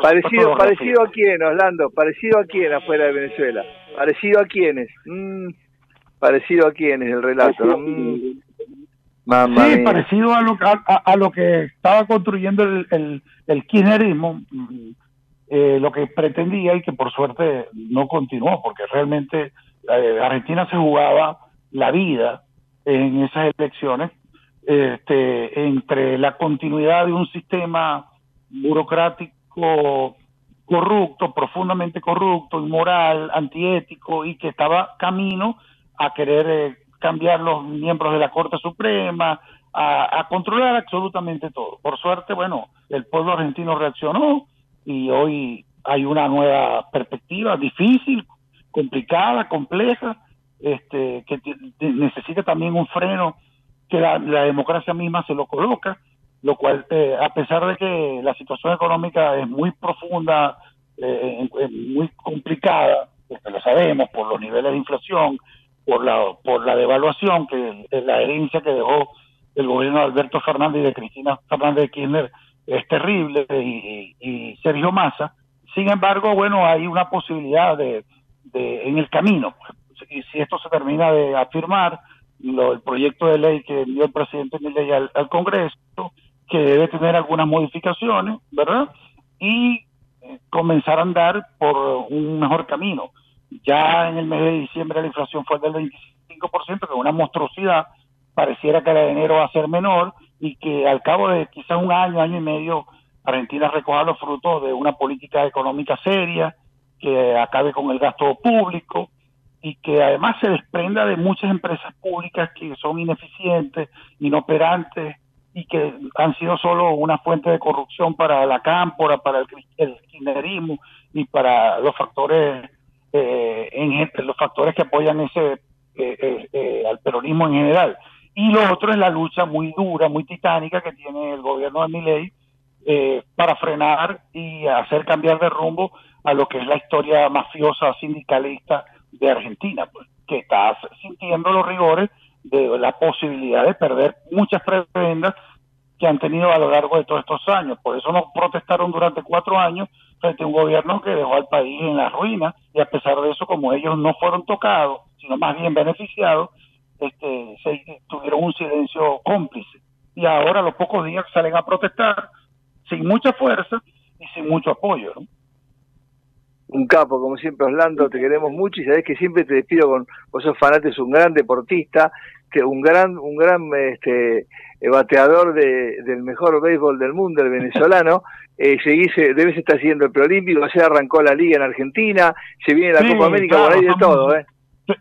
Seguimos un poquito de todo, sí, del fútbol argentino, mucha noticia argentina, obviamente estoy aquí, pero mis hijos acaban de pasar un mes acá en Venezuela, ya están de vuelta en Argentina a pesar de todo, de las circunstancias. Y bueno, sí, este, esos son los complementos de la vida que hacen que, uno también pueda vivir, ¿no? no Jorge Valdano tiene una frase, y con esto termino, que es muy lapidaria, que dice que el fútbol es lo más importante de las cosas menos importantes. es decir, sí, eh, el fútbol, eh, el, fútbol quiere decir eh, como actividad deportiva, por eso encierra la música y todos los complementos de la vida. Lo prioritario es la salud, la economía, tener estabilidad, eso es lo básico, pero el hombre, el, ser humano necesita todas estas cosas para poder también complementar su vida. Pues. Y por eso, vamos, este, Valdano dijo, dijo esa frase que, que me quedó grabada, y que bueno, ya, ya no sufro cuando pierde el Madrid, porque al final cabo es el fútbol, ¿no? O sea, antes era muy hincha del Madrid, cuando perdía me, me ponía de mal humor o perdía la vino tinto. No, son cosas que, que forman parte de la vida. Este, bueno, lo dice Oppenheimer en el último libro que se llama Cómo salir del pozo, que, que es una investigación interesantísima de seis años sobre la felicidad, la alegría y los estados de satisfacción. Él, él dice allí en una investigación que hizo a través de la Gallup, de la empresa Gallup, que hace encuestas sobre la felicidad, que los países latinoamericanos somos muy alegres y las alegrías duran dos, tres horas. Gana, gana tu partido, tu equipo, el Racing, y tú te alegras dos, tres horas, pero después vuelve a la realidad. Y la felicidad también es muy espontánea, muy momentánea. Mientras que los estados de satisfacción son eh, es tener salud, tener una economía solvente, tener un techo propio, tener un seguro, recreación. Por eso es que los países escandinavos, los países nórdicos son los que demuestran en cada encuesta que se hace anualmente que son los países que donde se vive con mejor placer, con mayor satisfacción. satisfacción, no tanta alegría. Orlando, un campo, y siempre digo, el país que tiene los mejores jardineros y, y bateadores del mundo el béisbol. Venezuela. Eh, tiene buenos jugadores, sí tiene. Venezuela y República Dominicana y, Cuba, por supuesto, pero Venezuela sí, eh, sí, cada vez tiene mayor presencia en las grandes ligas. Y en el fútbol, te quiero decir, hoy hay futbolistas venezolanos repartidos por todo el mundo. este, en todas las ligas hay jugadores venezolanos, en España, en Italia, en, Francia, en todas partes, en México, en Argentina, eh, en Chile. Tenemos directores técnicos como César Faría, que dirigió en México, dirigió en la India, dirigió en Paraguay a Cerro Porteño, dirigió en Bolivia a la selección de Bolivia y a de Stronger, fue campeón también en Bolivia y fue campeón con el AUCA en Ecuador, acaba de tener una extraordinaria labor en Colombia con el, con el equipo de Águilas Doradas y acaba de firmar como técnico con el América de Cali. Estaban esperando a Ricardo Gareca, que fue jugador del América de Cali, pero creo que Gareca va a ser director técnico de Chile y nombraron a un técnico venezolano que no es fácil para hacer eh, en el fútbol. Venezuela no tiene tradición futbolística y sin embargo un técnico venezolano está rankeado. Es el segundo entrenador con más partidos dirigidos en las eliminatorias de la Comebol detrás del maestro Tavares. lo que significa mucho para nosotros. Sí. Orlando, impresionante como siempre, y te desafío para el próximo encuentro, que me, me prepares, tarea para el hogar, ya lo debes saber, eh, la historia de la llegada de los primeros técnicos argentinos al fútbol de Venezuela. Es, un, es apasionante. No Colombia. Sí, ¿Cuándo, ¿Cuáles fueron los, primeros, los primeros pioneros que llegaron a Venezuela? Dale, para la próxima. marcaron, marcaron mucho, mucha presencia los argentinos en Venezuela, sobre todo con el Deportivo Táchira, un equipo de mucha tradición. Es uno de los equipos que primero trajo a argentinos, este, eh, y varios jugadores. Podemos hablar de eso a un largo tiempo, sí como no. Pero bueno, tengo mis planes de volver a Argentina a mediados de año y vamos a ver si, si me incorporo a hacer algún trabajo de radio, de periodismo, de lo que... acá tenés siempre abierta la, oferta, eso lo sabés. Y además tus chamos están acá, con lo cual de este eh, una parte de la familia Muñoz está acá en Argentina. Te lo digo porque, porque ya Venezuela, yo, yo, yo, después de este proceso electoral, de lo que vaya a pasar, creo que voy a tomar la decisión de definitivamente eh, irme del país, pues, ¿no? Entonces, estaba esperando arreglar algunas cosas, bueno. Pero bueno, para adelante, no es el tema personal, es el tema en general de lo que estamos hablando. Después, yo, sé lo que querés a tu país, sé cuánto sé cuánto sufrís a tu país, la pasión que tenés. Un abrazo, Orlando, muchas gracias. Igualmente, Ignacio, para ti. Orlando Muñoz, es un, saben la, calidad de periodista de Orlando, con una enorme experiencia además en industria petrolera de Venezuela, un país líder, que ahora está casi fundido, si de casi 5 millones de barriles por día a menos de 800 mil. Lo reventó el, el, chavismo y el modernismo. Si hoy apenas cumple con la exportación de Estados Unidos. Del mejor país, es una jalea el petróleo venezolano. Últimos minutos de buenas razones,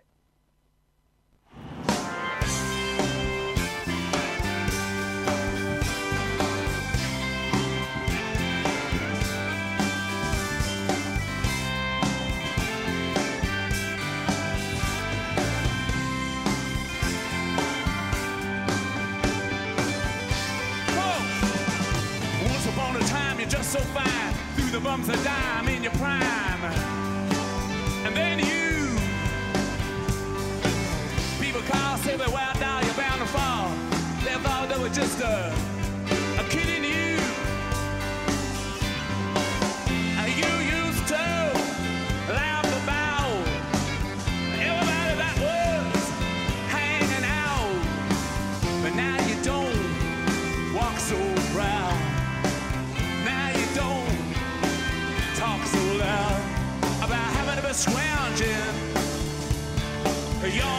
Bueno, es un gran placer hablar con la persona. No tenemos mucho tiempo, pero yo quiero hacer una especie como de presentación hoy y desarrollar el próximo programa porque es un hombre, eh, primero es un notable abogado de los mejores del país, el doctor Néstor Tenca, con una experiencia eh, abrumadora, te diría la palabra, ¿no?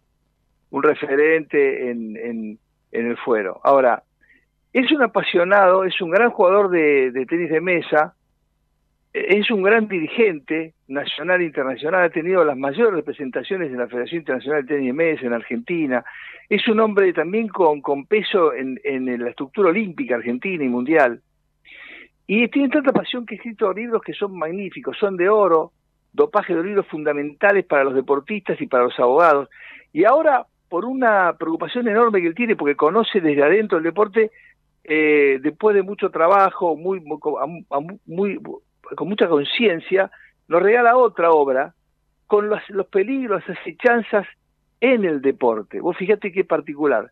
Querido doctor, buen día. Nacho saluda, ¿cómo estás? Hola Nacho, ¿qué tal? Muchas gracias por los elogios. Bueno, corren exclusivamente por, por tu cuenta, pero, pero bueno, es cierto, es cierto en el sentido que que he dedicado gran parte a dos vidas paralelas, una del derecho y otra al deporte. Eh, en cuanto a este último, eh, en mis comienzos como, como atleta nacional, internacional, mi deporte es el tenis de mesa, y bueno, después he sido y soy dirigente, presidente de la Federación Argentina durante muchos años, eh, fui vicepresidente de la Federación Internacional hasta el año 2021, y bueno, y sigo teniendo el honor de integrar desde el año 2001 el, el comité ejecutivo del Comité Olímpico Argentino. Y sí, la gente te pide acá y afuera que no te vayas. Cada vez que amagás con eh. irte te dicen, por favor, Néstor, que quedate acá y afuera, no, sé. uno va eligiendo. Yo creo que eh, uno tiene que dejar los cargos y no los cargos lo tienen que dejar a uno, por eso en muchos casos hasta prematuramente he dejado cargos de decisión, pero bueno, uno también prioriza otras cosas, entre otras el placer por escribir, escribir fundamentalmente lo que yo entiendo pueden ser obras de divulgación, instrumentos de colaboración para el, universo deportivo que no se restringe a los deportistas ni a los entrenadores, sino también a los dirigentes, a los padres, a los funcionarios que tienen responsabilidad eh, pública o privada en áreas vinculadas al deporte. Y bueno, este es, vos lo dijiste, vos, el libro se llama El deporte y sus amenazas, vos utilizaste algunos adjetivos que son válidos y casi sinónimos, como las acechanzas, los peligros y demás, ¿no? Vos tenés unas criaturas divinas que son tus hijos, tus nietos, eh, eh uno reciente, divinos todos, que, pero tenés criaturas que son tus libros, ¿no? Eh, e, esta nueva criatura, ¿por qué sentiste la necesidad de engendrar esta criatura? Que yo sé lo, que trabajaste, la responsabilidad, la pasión que le pusiste. ¿Por qué? Mira, mira, la, la, síntesis del libro son dos años de investigación, más de 50 libros leídos. Porque bueno, yo provengo del deporte y, fundamentalmente para mí el deporte siempre es una escuela de vida, una escuela de valores. Eh, creo que no solo valores que eh, se quedan en el deporte, sino que después se prolongan necesariamente en otras actividades de la vida. Los, los deportistas eh, tienen disciplina, tienen pasión, tienen autorregulación, las mismas las mismas exigencias que después pueden tener tanto en el tránsito laboral como incluso en, sus condiciones de padres o madres de familia.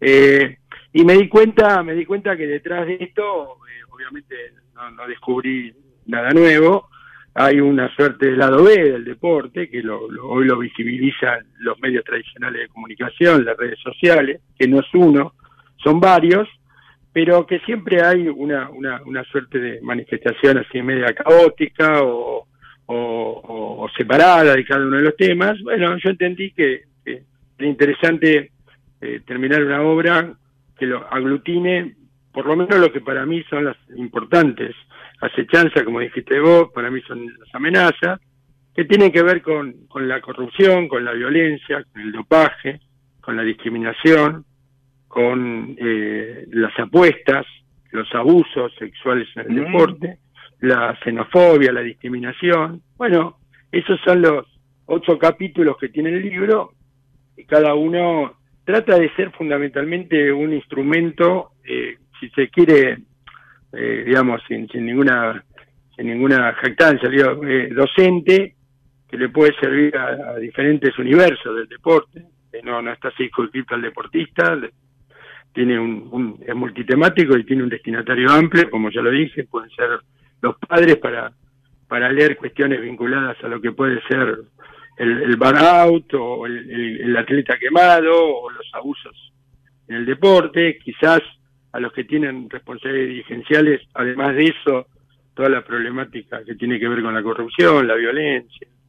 Eh, bueno, todos temas, temas, picantes, temas picantes de nuestro deporte que los conocemos a veces por los grandes titulares de los de los de los diarios y demás, pero que eh, detrás de esto siempre hay, digamos, mi intención fue no hacer una descripción periodística, sino tratar de, eh, como lo explico en la introducción, soy abogado, pero también casi sociólogo en temáticas que me interesan.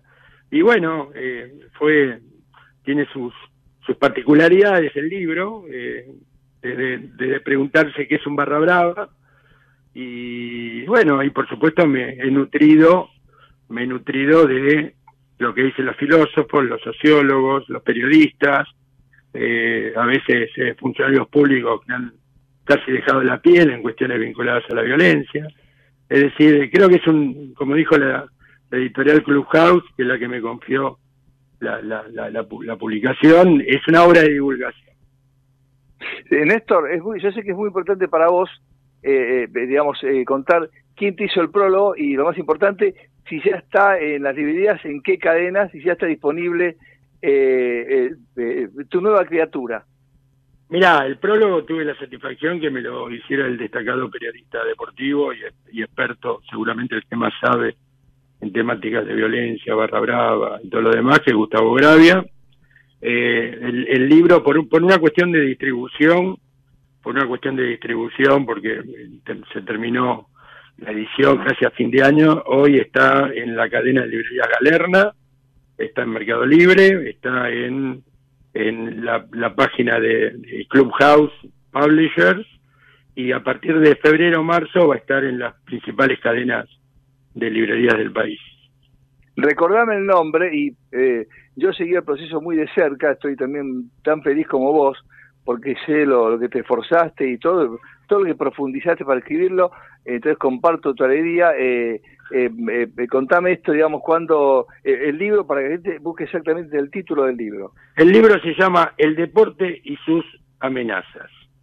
Y como subtítulos, lo tengo acá adelante para no equivocarme, violencia, abusos, dopaje, corrupción, apuestas, politización, bar out, mercantilización y discriminación. Mamma mía, mamma mía, el tema que tocaste, todos temas de etapa de, de todos los días. Bueno, son temas, picantes, son temas picantes donde siempre hay una doble cara, porque todo está atravesado, salvo, no sé, el tema de los abusos, todo está eh, obviamente atravesado por el dinero, por la mercantilización, por el hiperprofesionalismo. Yo no, no soy un detractor de determinadas situaciones, porque uno no puede ir en contra de una corriente mundial, por ejemplo, un tema muy, muy, polémico es el tema de las apuestas. El tema de las apuestas eh, claramente llegaron para no irse más, pero yo creo que eh, tanto los funcionarios eh, públicos como, como responsables privados del deporte tienen que ponerle límites. Para mí las apuestas generan claramente dos, dos amenazas, dos acechanzas, que son, por un lado, claramente la manipulación los resultados, está a la vista, está a la vista, por algo Interpol tiene, tiene áreas vinculadas a detectar la manipulación, todas las federaciones internacionales, el Comité Olímpico Internacional, pero hay otra amenaza, probablemente tan o más importante, es la ludopatía. Hoy, hoy, hoy los chicos de 20 años se ocupan más de estar apostando muchas veces dinero que no tienen a través de un celular eh, en lugar de terminar de seguir viendo un partido de fútbol. Con lo cual, eh, bueno, esa es una, una, una síntesis de cuál es el espíritu del libro. Tratar de alertar cuando se puede alertar, o por lo menos desde mi mirada, a, eh, que estos, estos peligros que hacen a la esencia del ser humano, como yo digo en, una frase que la repito porque me gusta, que no nos tiene que sorprender esto, porque esto es inherente a la condición humana desde que el hombre es hombre, porque el hombre eh, siempre abusó para tener placer, siempre se corrompió, se corrompió para tener para tener poder y, dinero y siempre usó la violencia también para tener o aumentar su poder. Con lo cual no nos no nos, no nos tiene que sorprender, bueno, hay que ponerle límites, para eso eh, es la obra y por eso están los órganos públicos, privados, la justicia, y, demás, ¿no? Sin ánimos, sobre todo mm. es, es, impactante la temática de los abusos, porque recojo opiniones de abusadores, de, de, de, abusados, que son conmovedores, patéticas. De esto obviamente hay mucho, hay series de televisión, series de, de plataformas y demás, pero pero son verdaderamente conmovedoras, ilustrativas y como yo digo, no no para generar la paranoia en padres que llevan a sus hijos. Yo tengo tres y han sido los tres deportistas y, chicos de clubes y chicas de clubes. Eh, no la paranoia de pensar que detrás de un entrenador hay un abusador, sino al contrario, generar confianza, pero también eh, tener información y, conocimiento acerca de los protocolos, porque el cumplimiento de los protocolos de UNICEF, de los comités olímpicos y demás, hacen, hacen que estas amenazas no desaparezcan, pero sí eh, disminuyan en sus consecuencias. Néstor, eh, otra vez un fuerte abrazo y en febrero cuando esté en el resto de las librerías volvemos a hablar. Eh, es un tema para mí importantísimo. Un fuerte felicitaciones, un gran fin de semana para vos y gracias por atendernos. Bueno, lo mismo para vos y todos, todos tus oyentes. Feliz 2024. Gracias. Gracias, doctor. El doctor Néstor Tenca, hablando de su, de su nueva obra, ¿sí? los, los pedidos del deporte con temas de tremendo impacto eh, nacional e internacional. Hasta las 11 de la mañana en Ecomedios, buenas razones.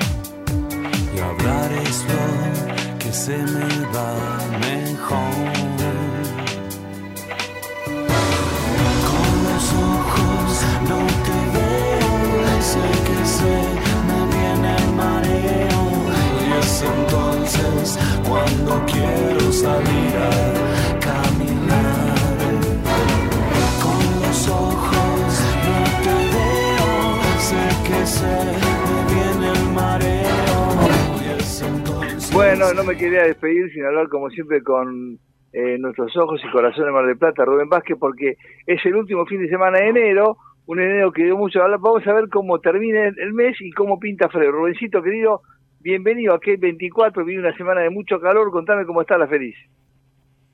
Bueno, te cuento que acá no es, no es diferente, estamos con 28 grados en este momento, las temperaturas vienen parejitas muy cerca de 30 desde hace una semana y siguen una semana más. Así que fin de semana con mucha gente en Mar del Plata, 75% de ocupación hoy, eh, 2.500 coches viniendo hacia la costa atlántica por la ruta 2 en el día de hoy. Así que creo que va a ser un fin de semana y últimos tres días del, del mes con mucha gente en la ciudad. Ya se la vio durante toda esta semana.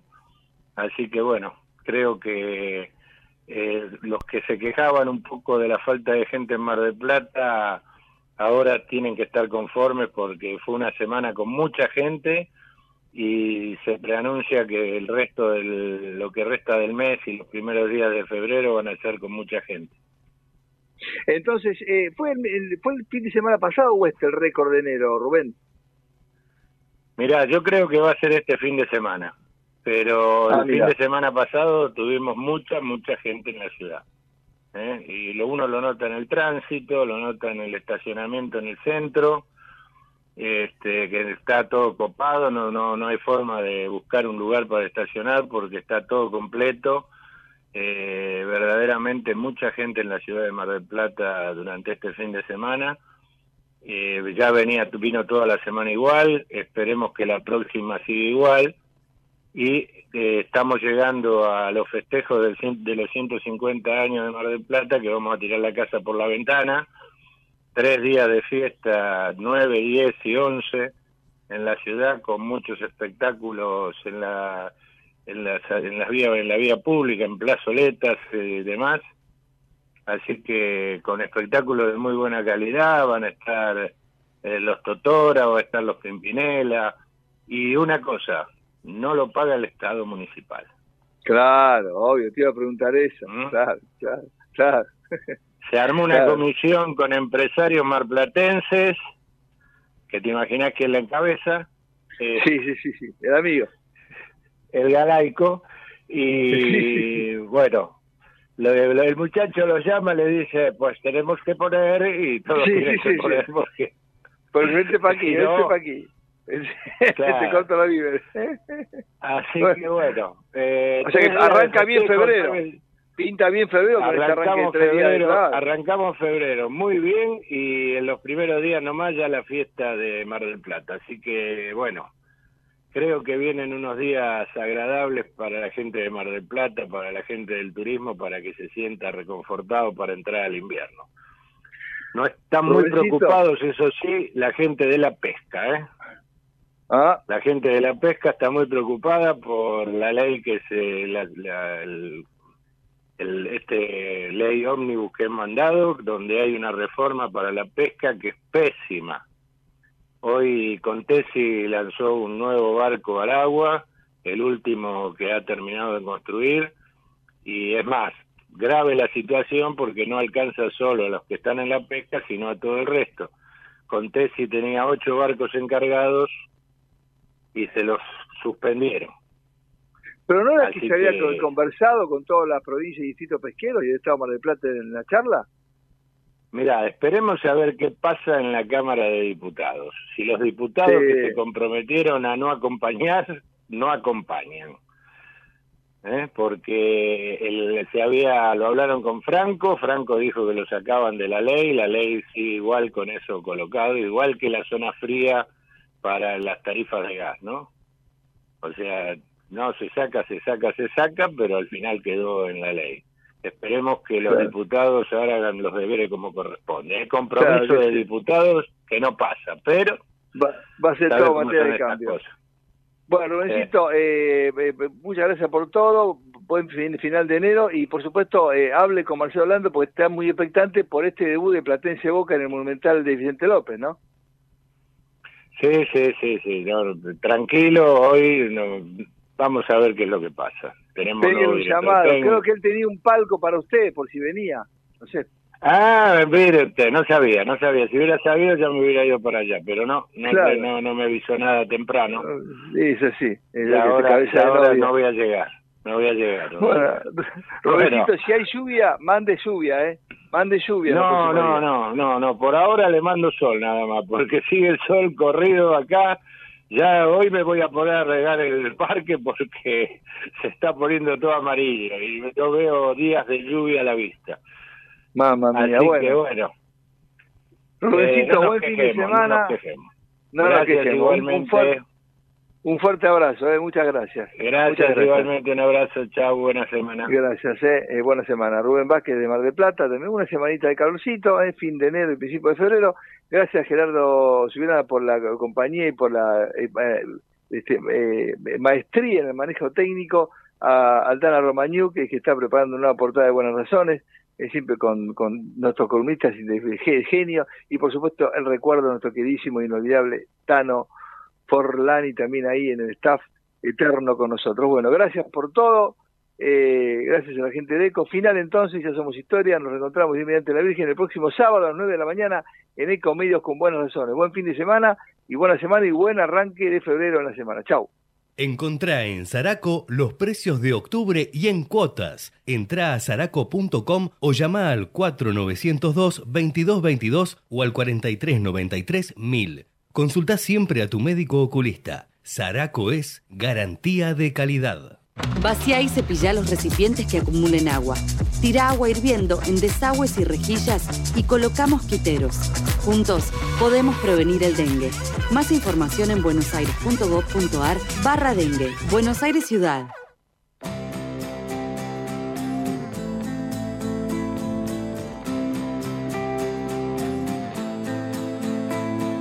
Cuando no estás me encuentro en otro lugar del mundo, cuando no estás, me equivoco cada medio segundo, cuando no estás, la soledad me aconseja mal, cuando no estás, no se abre el paracaídas y salto igual. Y me pierdo en habitaciones vacías cuando no estás.